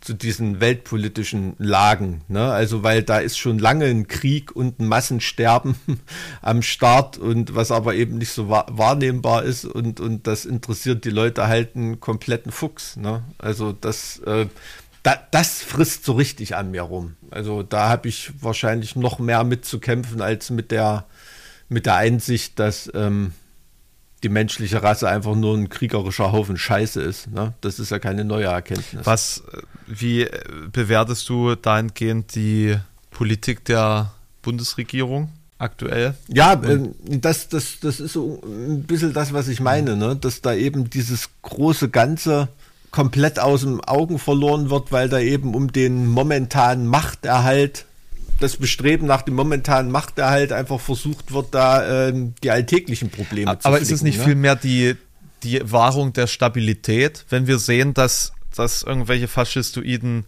Wichser in äh, Deutschland äh, äh, damit Zulauf bekommen, von links wie von rechts, von wem auch immer, das sei jetzt mal dahingestellt, wenn sie alleine eben auf die ähm, bedingte, vor allen Dingen also politisch bedingte, aufgrund der Misswirtschaft oder politischen Fehlentscheidungen der letzten Jahrzehnte, ähm, als auch aufgrund der geopolitischen Situation bedingten Inflation beziehungsweise eben Steigerung der Energiekosten und Lebenshaltungskosten und so weiter und so fort, dass aufgrund dessen schon Zulauf für antidemokratische Bewegungen zu verzeichnen ist, jetzt schon. Du, ich sag ja nicht, dass man das nicht machen, machen ich, ich sollte. Bin da, ich bin da, ich bin da halt ich, ich in, einem, nicht, in einem Widerstreit, weißt du? Ich, ich, aber ich verstehe nicht, warum man deswegen Klausurtagung nächtelang, tagelang macht und keine Klausurtagung nächtelang, tagelang, weil 75 Prozent der Insekten verschwunden sind oder weil in Deutschland Leute in Sturmfluten verrecken. Mhm.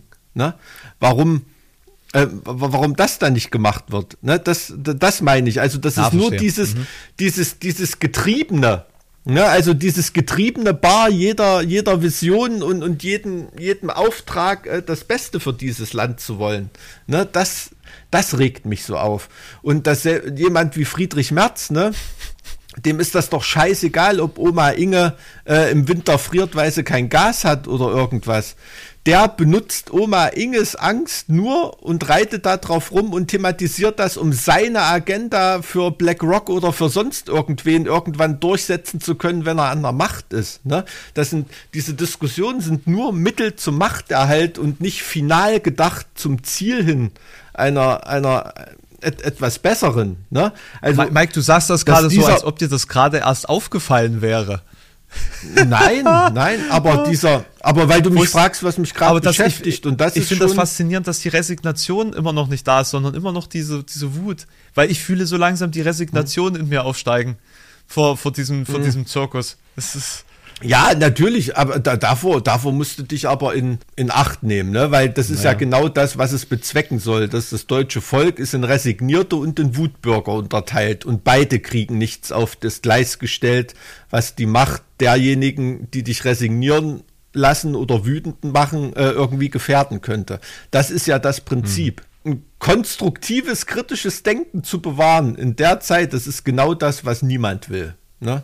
Und mich regt halt eben besonders auf, dass dieser, dass Populisten mittlerweile Populisten bekämpfen und nicht äh, äh, ein Willy Brandt, ein Franz Josef Strauß oder irgendwie sowas, sondern wirklich nur noch Populismus gegen Populismus steht, ne? Und selbst ähm, in der Regierung Populismus ja. am Start. Wenn du Feuer mit Feuer bekämpfst, brennt trotzdem alles nieder, ne? Da ist egal, welche Flamme. Ja, absolut. Ja, an eye for an eye will make the whole world blind, ne? Das mag ich nicht. Selbst Parteien wie die, wie die Grünen oder so in absoluten äh, Stress- und Ausnahmesituationen, in denen ja gerade Dogmen und ideologische Grundfesten eine Orientierung geben sollten, sich um diesen Scheiß kümmern. Das finde ich, kann einen echt wütend machen oder resignieren lassen. Ich verstehe das, aber ähm, so, so weit darf es da eben nicht kommen. Also das, das beschäftigt mich gerade gerade wahnsinnig, dass man so in diesem, in diesem alltäglichen Scheiß, äh, in diesem alltäglichen weltpolitischen Wahnsinn äh, gefangen ist und da die anderen Katastrophen komplett aus dem, aus dem Blick verliert. Ne? Und dass da mittlerweile völlig scheißegal ist, wie viel Treibhausgas wieder irgendwo hochgeballert wird und ähm, wie viele Arten aussterben und dass es in Deutschland noch nicht mal mehr demnächst noch nicht mal mehr einen Feldhamster geben wird oder irgendwie sowas, weißt du? Also mhm. das ist ja traurig. Ich weiß auch nicht, was ich da, was ich da entgegnen soll dazu, weil im Endeffekt man, man hatte so dieses Momentum die letzten Jahre, wo man gemerkt hat, dass zumindest ein bisschen Druck auf dem Kessel drauf war. Ob das jetzt politisch sich so weitergetragen hat, keine Ahnung. Aber seit mhm. 2019 äh, oder 2020, wo jeder wieder in seinen, seinen neuen Biedermeier zurückgefallen ist. Hm. Ähm, und jetzt auch dadurch, dass mit der sehr nahen, sehr nahen Eskalation in Europa auch die, der Fokus sich wieder verändert hat. Hm. Also ich hatte letzte Woche ein Gespräch mit einer der, der Fridays for Future Pressesprecherin und hm. die ist gerade, wo war das, in, in Tunesien auf so einer Klimakonferenz gewesen mit ähm, afrikanischen äh, Staaten, quasi mhm. Vertretern aus afrikanischen Staaten, wo es quasi mal mit dem Fokus auf Afrika war, mhm. äh, quasi ohne diesen, ohne die privilegierten weißen Europäer im Endeffekt. Äh, was, sie, was sie an Fridays for Future auch kritisiert, dass halt alle, die da unterwegs sind, halt irgendwelche privilegierten Kiddies sind, die eigentlich gar nicht wissen, was genau abgeht. Ähm, hm. Und ähm, man sich auch da wieder eher auf dieses ähm, an diesem Status aufgeilt und weniger ähm, die verändernde Arbeit leistet. Ja, also dass sie die Angst hat, dass bei Fridays for Future halt viel auch aufgrund von Status und, und ähm, Öffentlichkeit und so weiter und so fort äh, dabei sind und das eigentlich wichtig wäre, das Problem zu verstehen mhm. und anzugehen. Mhm. Und ähm, da klingt halt sehr raus, dass man selbst in den Bewegungen, wo man eigentlich das, das, das, die, die, die, die entsprechenden Fragestellungen stellt und, und aufgreift, dass sich da halt relativ wenig verändern lässt, weil die Menschen, die dann Gehör finden, viel zu oft dann vereinnahmt werden von Status und, und ähm, eigener Möglichkeit.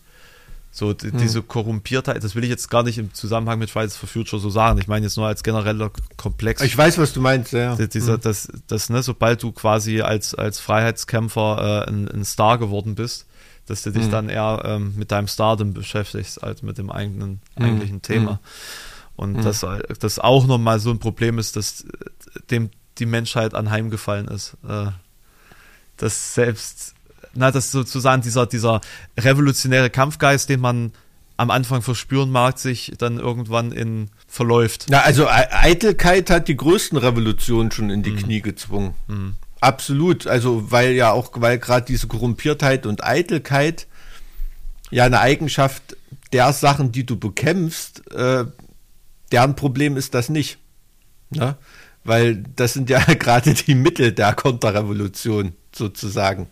Ne, aber wenn die, die Revolution dessen anheimfällt, es ist ein, das ist ein ganz großes Problem. Absolut. Also aller, aller Revolutionäre, aber das ist auch ein sehr, sehr menschliches Problem. Ich, ich denke, die, die, die Menschen verstehen nach wie vor nicht, dass es kein, keine Klimakatastrophe ist, sondern eine Menschheitskatastrophe. Dass die Menschheit hm. sich selbst abschafft.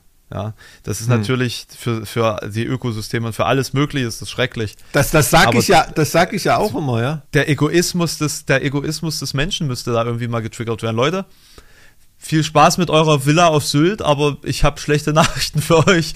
Die Menschen haben, ja, das ist ja das, was ich immer sage, die Menschen kapieren einfach nicht, ähm, also ich, sehe es ja an, wenn ich da in bestimmten Talkrunden, Interviews oder irgendwas das Wort Artensterben ins, ins, ins Spiel bringe, da geht bei vielen dann sofort der Laden runter. Aber denen ist nicht bewusst, dass sie mittendrin in diesem Artensterben sind, dass die Menschen, Homo sapiens auch nur eine Art ist. Mhm. Ne? Und, und das ist, das ist, äh, das ist den meisten Leuten überhaupt nicht bewusst. Ne?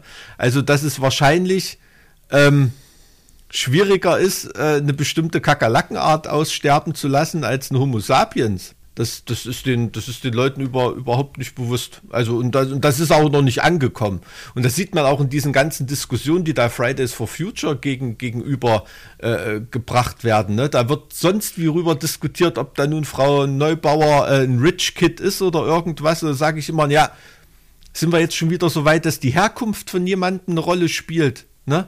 Würde thematisiert werden, dass der aus irgendeinem Assi-Haushalt ähm, von geschiedenen Eltern kommt oder so, würde jeder drauf rumreiten. Ne? Es ist egal, genau. Hauptsache Atom. Aber äh, dass sie vielleicht aus besseren Verhältnissen kommt, das ist auf einmal ein Gegenargument. Kann die deshalb keine Meinung, keine richtige Meinung haben oder irgendwas? Atominem. Ne? Also ja, Atominem, ganz genau.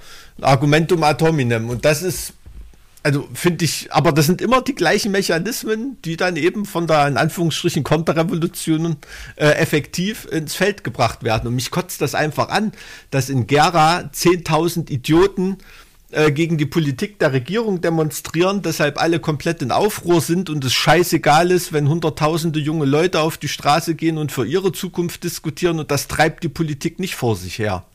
Das ist für mich unsäglich. Das ist für mich unsäglich. Und das, das ist ein ganz großes Problem, was wir haben. Das ist halt die Frage, wer hat ähm, mehr Macht in diesem System und äh, junge Menschen offensichtlich gar nicht und deswegen. Genau. Deshalb kannst du lange drauf warten, dass das Wahlalter auf 16 runtergesetzt Genau, deswegen werden die, die Renten schön erhoben. Genau, also das ist ja, äh, wo, wo die Reise hingeht, ist ja jetzt zum Beispiel in Brasilien ganz besonders eindrücklich, ne?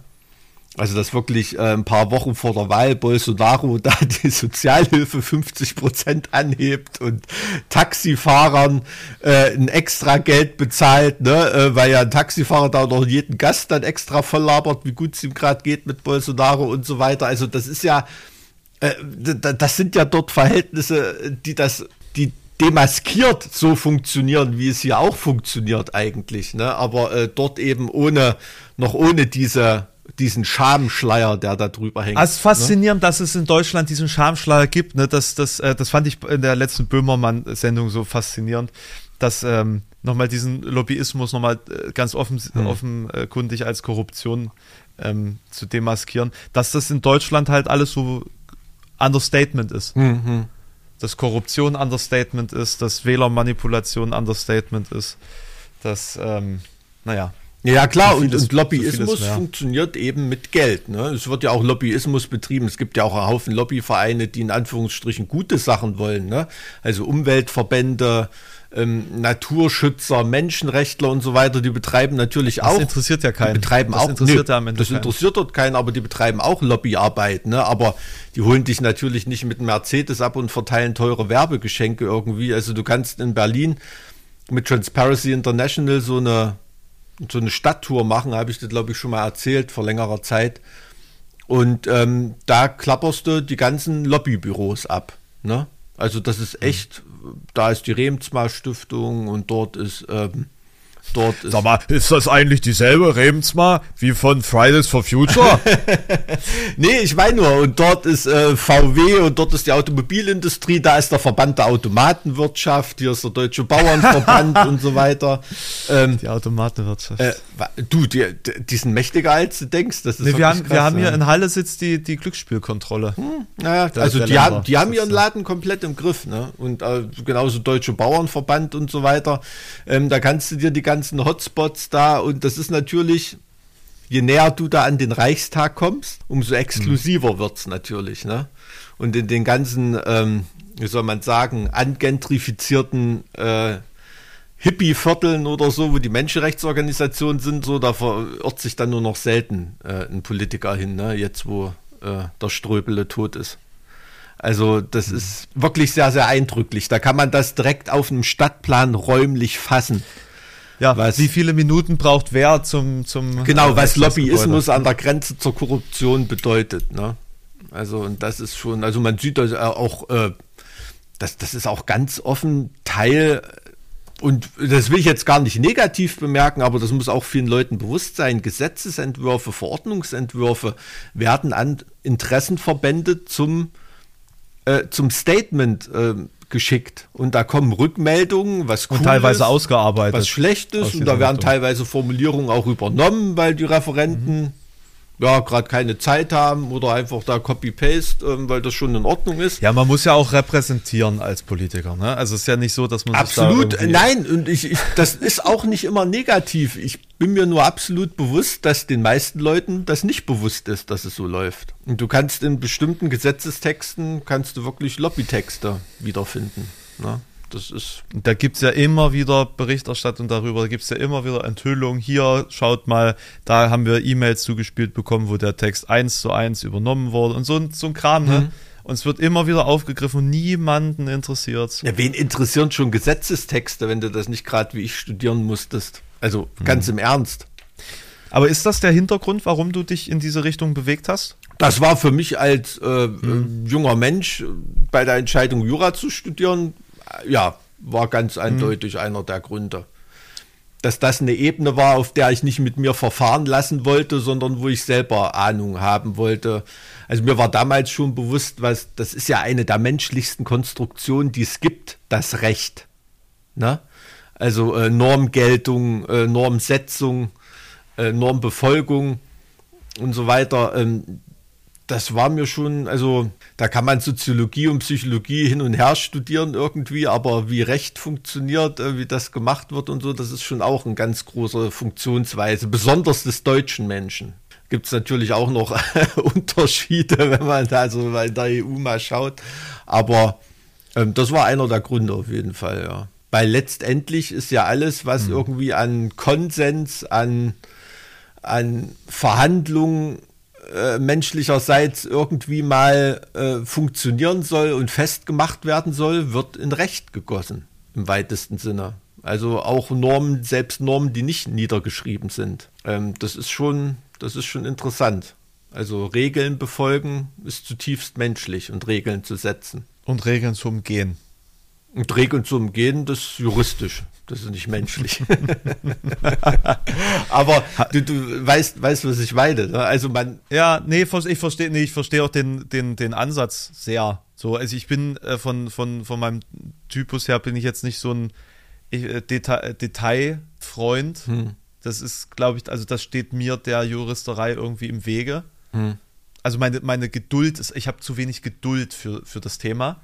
Aber ich finde es ich trotzdem faszinierend. Also wenn man es auf, auf wirtschaftlich runterbrechen würde, wärst du eher ein Volkswirtschaftler und kein Betriebswirtschaftler sozusagen. Also eher so im großen Ganzen siehst du das eher. Ja, irgendwie schon ja, so. Ne? Ja. Mhm. Also lieber, lieber solche, solche Räder hm. drehen, hm. Ne? Hm. Als, als kleine Stellschrauben ziehen. Naja, ich verstehe, was du meinst. Ja. So, also ich weiß, dass das jetzt nicht positiv ist, aber es braucht, glaube ich, beides. Ich glaube, so, das braucht um, beides, absolut. Bewegung. Absolut, vor allem. Und deswegen funktioniert dieser Podcast so gut. nee, ich drehe immer die großen Räder und du äh, stellst dann die Schrauben, dass es dann funktioniert. Ja, ja, ich bin das kleinkarierte Arschloch. Mit der, mit der Rolle habe ich mich dann schon abgefunden, klar. Aber um nochmal drauf zurückzukommen, ähm, äh, wir, wir, kommen da nicht drum rum. Ähm, war das nicht ein James Bond-Moment für dich, dass da einfach scheiß Pipelines in die Luft gejagt Fuck, werden? Ja, ja, also wirklich. Also wirklich. Ich, war, ich muss auch sagen, ich habe nach wie vor, bin ich völlig ratlos. Ich auch. Bei komplett. diesem Thema. Weil es keinen Sinn macht. Es ergibt gar keinen Sinn. Also ich, mir ist klar, ne, also wäre ich Wladimir Putin und ich hätte jetzt mal Bock, eine Pipeline in den Arsch zu machen. Also ich würde genau die nehmen, weil da wäre mir außer den Deutschen vielleicht keiner böse. Ja. Da ist ja keine Konsequenzen zu befolgen. Ist ja jetzt nicht so, dass da in den USA jemand auf die Barrikaden geht und sagt, ey, was hast du gemacht? Ne? Sondern. Aber was bringt das? Also, also die haben jetzt ein Strukturprogramm in die Luft gejagt, das wie viel Milliarden gekostet hat? Ich so, weiß nicht, aber das jetzt, ja. das jetzt kaputt. Also alles, was nach diesem Krieg kommt, mhm. das, es wird ja irgendwas kommen, mhm. hat damit zu tun, dass Russland diese Verbindungslinie mit wie viel Kubikmetern pro Sekunde nicht mehr hat. Mhm. So. Mhm. Also aktuell noch mehr, als es nach China überhaupt gibt. Ja, na klar, so. ja. So, da, das ist weg. Also aber also im Sinne von dreifach, vierfach so viel mehr, ne? Ja, Jetzt ja. Nicht irgendwie ja, ja. ein bisschen mehr, ja, ja. Also, äh, ist weg. Hm. also, das ist ja, also im Hinblick auf Nachhaltigkeit wirklich katastrophal für Russland. Ich, also das Einzige, wo ich mir denke, das macht Sinn, ist, dass damit ähm, im Endeffekt die, der Gaspreis manipuliert werden sollte. So nach dem Motto, aha, wir sehen, es kommt eine Entspannung zustande. Das ist nicht gut für unseren Plan, Europa in seiner Einigkeit zu destabilisieren. Hm. Wir müssen jetzt irgendwas machen. Dann ist der Preis hochgegangen, aber es hat sich nicht groß weiter eine Dynamik entwickelt. Es ist keine Panik entstanden, weil warum auch? Wird sowieso nicht mehr benutzt gerade. Also, ich, wie also, gesagt, ich weiß nicht, also wenn das wirklich aus, aus, aus russischer Sicht betrachtet werden sollte, wenn, wenn das jemand in Russland gemacht haben sollte, ich, ich kann mir auch vorstellen, dass der Putin einfach so tickt, äh, der weiß selber nicht, was dabei rauskommt. Der macht das einfach mal und guckt, was da passiert. Einfach so eine Handgranate in den Raum reinschmeißen, zumachen und dann mal gucken, was da passiert. Also, ähm, äh, was interessant ist, ist natürlich, dass es sich gegen Deutschland richtet. Ne? Also, das ist das Einzige, was Sinn ergibt, dass da eine deutsche Isolation stattfindet, weil die Deutschen eine singuläre Interessen an diesem Ding haben. Polen will das nicht haben, ja, UK das, will das, das nicht haben, Punkt, Kanada ja. will das nicht haben, USA will das nicht haben, das will keiner haben, außer Deutschland. Ergibt irgendeinen Sinn, aber ergibt zumindest für ein halbes Dutzend andere Player auch Sinn. Ne? Ja. Und das ist, äh, keine Ahnung, ey, vielleicht sind da auch Russen mit Amis zusammen hingegangen und jeder wollte nur zwei machen und ups, ach, er hatte ja, die gleiche Idee. Servus, ja, was genau, du hier? Genau, vier, ne? vier Löcher gleichzeitig. So, so, so, so, ungefähr. Also dafür sind eigentlich für mich diese vier Löcher symbolisch. Ne? Ein Loch von ja. USA, und, ein Loch von Russland, Olaf, eins von Polen. Und eins von Olaf. Eins, und eins von Olaf. Ne? Der, der also, verhindern will, dass die weiterhin mach hier, mach hier Pipeline auf, Olaf. Äh, ja, ver verstehst du, was ich meine? Also das, das ist so, äh, dafür ist es eher symbolisch, dass es vier Löcher sind. Ähm, ähm, dass es da mehr Interessen gibt. Das war so das einzige Bild, was mir ja. da so durch den Kopf ging. Ähm, also geht es dir da auch so mit der Ratlosigkeit? Äh, absolut. Und es ist natürlich auch, äh, wenn man sich so ein bisschen, na, wie soll man sagen, machtpolitisch medial auskennt, ähm, die Wahrheit wirst du in diesem Jahrzehnt eh nicht erfahren. Also über das Thema auf keinen ne? Fall. Also so, und ich, ich halte das auch anders als, als viele, die jetzt sagen, das kannst du, kannst du so nicht sagen. Ich halte das auch nicht für ausgeschlossen, dass die USA damit was zu tun hat. Ja, weil es, es würde schon durchaus Sinn ergeben.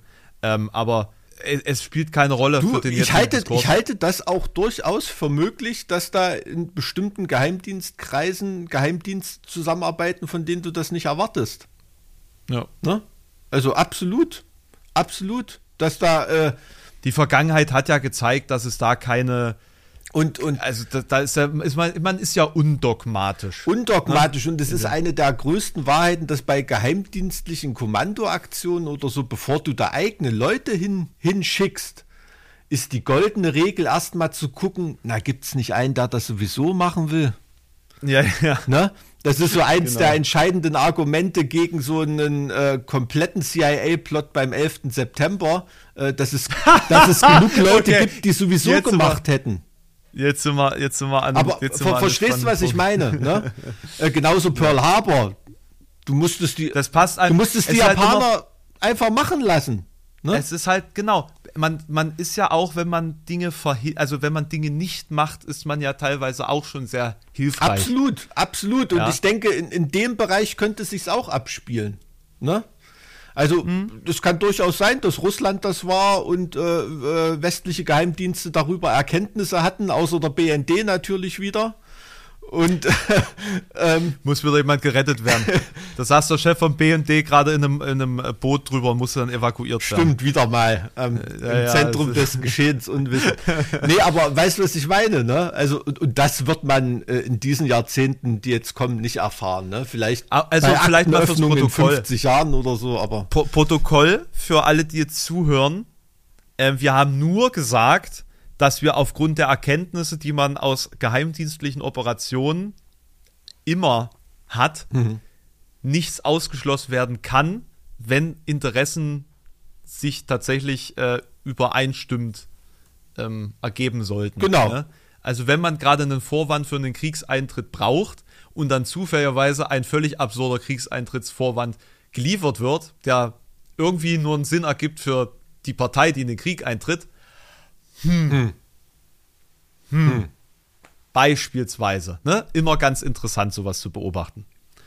Ja, klar. Wie gesagt, den Thronfolger musste nicht selber erschießen. Ne? Das macht Wobei ich eine, ich habe eine sehr interessante Analyse ge gelesen zu dem Thema. Also ich habe, äh, ich bin jetzt so ein Fan von ähm, Foreign Affairs geworden. Mhm. Jetzt so im Zuge dieser, dieser ganzen Thematik einfach fantastische äh, äh, äh, Themen so zu, zum Thema Weltpolitik und Diplomatie und so. Mhm. Und ähm, da ging es auch um dieses Thema Erster Weltkrieg. Was war am Ende der, der Grund für den Auslöser? Mhm. Das war sogar in diesem selben Artikel zu Pessimismus und, und ähm, was ich gerade zitiert hatte. Mhm. Es ist völlig egal, was passiert. Es, alle haben darauf gewartet, dass das passiert, um diese Situation auf dem Schachbrett zu ihrem mhm. ähm, Favor zu nutzen. Mhm.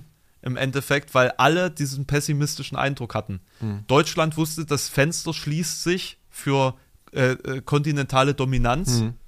Man muss jetzt schnell agieren, um sozusagen jetzt äh, Hegemonialstatus zu erreichen. Äh, äh, Großbritannien hatte Angst vor dem, vor dem Weltmachtstreben Deutschlands aufgrund der Flotten, äh, angestrebten Flottendominanz und so weiter und so fort, musste agieren. Russland hat sich von Deutschland provoziert gefühlt wegen dieser territorialen äh, vor, Vormachtstreben-Situation. Frankreich dasselbe. Ne? Dazu kamen die ganzen Kolonialsituationen. Also sie wollten alle, dass jetzt hier was ausgefochten wird. Ja. Ja. Und es hat nur diesen einen Funken gebraucht und ob das jetzt ein erschossener Thronfolger war oder was, was auch immer, es, es war eigentlich egal. Ja, Interessante natürlich. Analyse bezogen auf diesen Pessi äh, Pessimismus-Aspekt. Also, ähm, ja, das ist immer die genau. Tragik der Menschheit, ne? dass ähm, wenn alle am Krieg interessiert sind, wird es den Krieg geben. Das ist einfach so. Ne? Jetzt, jetzt ist äh, die Zeit und ähm, ja, in dem Fall sind die Ukrainer die Arschlöcher, die das bezahlen müssen. Jahrzehntelang war Deutschland dafür vorgesehen als Aufmarschgebiet. Äh, das soll jetzt nicht abschätzig klingen, um Gottes nee, Willen. Aber, aber, es ist, aber es ist krass, wenn, wenn man das kurz mal Revue passieren lässt, dass diese Verschiebung ja territorial stattgefunden hat. Also, dass mhm. man, also so wie du es gesagt hast, ist es ja wirklich brennt sich das ja nochmal. Das, ist, äh, das ist aus deutscher Sicht, das ist auch den meisten Leuten wahrscheinlich gar nicht bewusst, dass das eine absolute Gnade der Geschichte ist, dass wir von diesem Konflikt jetzt 30 Jahre später reden und nicht vor 30 oder 40 Jahren.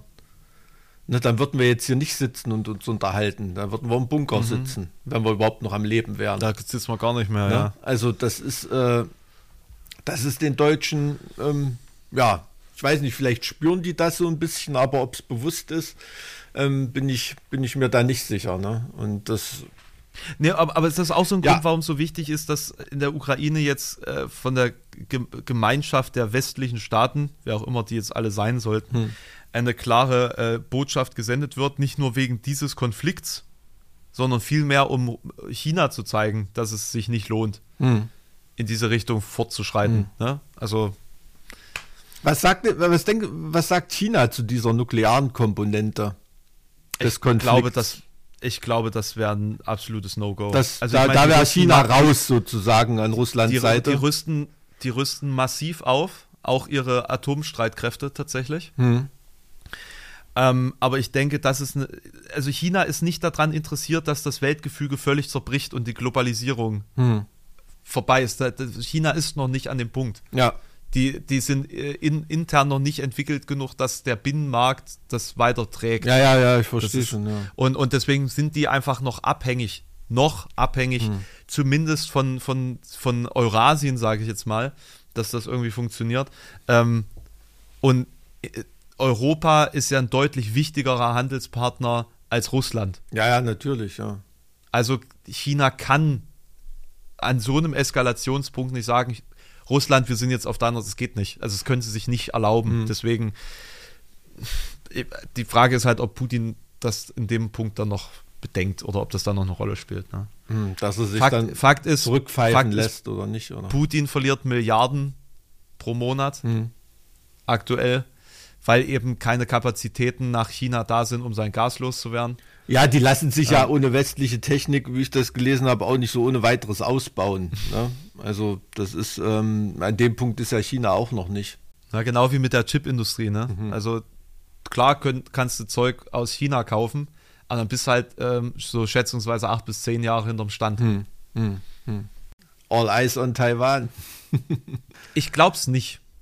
Es, also ich wüsste nicht, warum Xi das machen müsste. Hm ich, ich hielte es, ich habe ja zwei, zwei ähm, ausführliche Videos zu, zur chinesischen Außenpolitik gemacht, was keinen interessiert hat. Da hatte ich noch so die Hoffnung, ah, vielleicht kriege ich die Leute begeistert für hm. Geopolitik. Hm. Ich glaube ja eher, dass es so passieren wird, dass man sich jetzt irgendwie ein Jahrzehnt Zeit lässt, bis die Chipindustrie in Europa und in den Staaten äh, entsprechend nachgezogen hat, die ganzen TSMC, die Werke outgesourced hat. Dann wird das gesnackt, alle so, kann nicht wahr sein. Hm verdammt, wir haben das äh, dann ist Taiwan äh, scheißegal. Äh, südchinesische, ja. wir haben das Süd, südchinesische Meer verloren. Oh, das ist aber mh, hm, hm. erste Inselkette ist gefallen. Ja, gut. Und man zieht sich zur zweiten zurück und alles bleibt so, wie es ist. Und äh, China hat ihr, ihren äh, Hegemonialstatus in Asien. Hm. Aber ähm, am Ende sind die Kosten für alle zu hoch, hm. als hm. dass man den direkten Konflikt mit China irgendwie angeht. Ähm, und man wartet einfach ab, dass die Demografie zuschlägt. Ja, ja, natürlich, klar. Also das äh, vergisst man dann immer ein bisschen Analysen, in der Analyse, ne, wenn man darüber nachdenkt, weil es halt völlig unspektakulär ist, aber das ist eben nun mal genau das, wozu ein erster Verteidigungsring da ist, ne? Dass man den auch anheimgeben kann, ähm, wenn mhm. es das nicht, wenn es das nicht bringt, äh, das zu verteidigen. Wo, wo, ja. Wobei man sagen mhm. muss, es ist ja nun etwas passiert, was es seit, das es noch nie gab. Biden hat ja gesagt, er wird militärisch zu, zu Hilfe kommen. Mhm. Also die USA wird militärisch einschreiten. Und das ist natürlich ein Zeichen, dass eine Eskalation, äh, Eskalationsspirale sich weitergedreht hat, dass man das so ausdrücken musste. Vorher war das immer so, ja, wenn denn Partner in dieser Situation mhm. in Bedrängnis geraten, beispielsweise ähm, die, die äh, territorialen oder die, die Flugverbotszonen von Japan ähm, äh, verletzt werden sollten. Japan hat ja mhm. auch vorgelagerte Inseln. Ähm, dann würde man einschreiten. Man hat quasi so ein, so ein Bündnis mit Japan, dass man äh, sich zu Hilfe eilt, wenn man mhm. denn ruft. Also Japan kann quasi die USA in den Krieg ziehen, wenn sie sich denn bedroht äh, fühlen. Und dasselbe haben sie mit Australien beispielsweise. Also man hat mhm. da relativ ähm, starke Partner vor Ort. Aber jetzt hat man ja ganz klar gesagt, wenn in Taiwan was passiert, ist man mhm. bereit, da auch zuzuschlagen. Und ähm, ich denke, das ist kann mir nicht vorstellen, dass China dieses Risiko eingeht. Ja. Das macht, es macht keinen Sinn. Es macht, also. Das kommt, kommt dann auch wieder drauf an, ob das ein sehr regional begrenzter Konflikt ist, ne, oder ob da natürlich beide Länder voll involviert sein sollen. Das ist natürlich dann mhm. auch immer so eine Art Gentleman Agreement, ne? Lass mal hier das Spielfeld, komm, lass da mal ein bisschen was machen, aber ja, du schiebst da an, ich schieb da an und dann genau, sind wir quitt, so nach dem Motto. Wir mhm. gehen nicht auf die anderen Spielfelder, so, sozusagen. Mhm. Ne? Dann macht da mal kein, kein Schmutz drumrum, so ungefähr.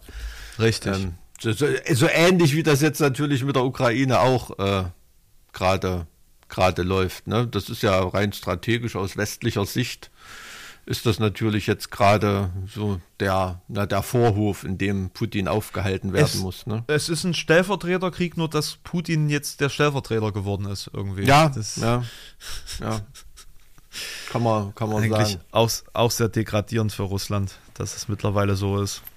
Tja, naja, klar, aber das, ich glaube, das ist nichts, woran Putin da einen Gedanken verschwendet. Ne? Also naja, in der, in der Sphäre schwebt er da irgendwie nicht. Wo arbeitest du jetzt gerade ganz konkret dran? Hm, ich habe gerade ein Video zur ähm, Geschichte der Grünen fertiggestellt. Oh.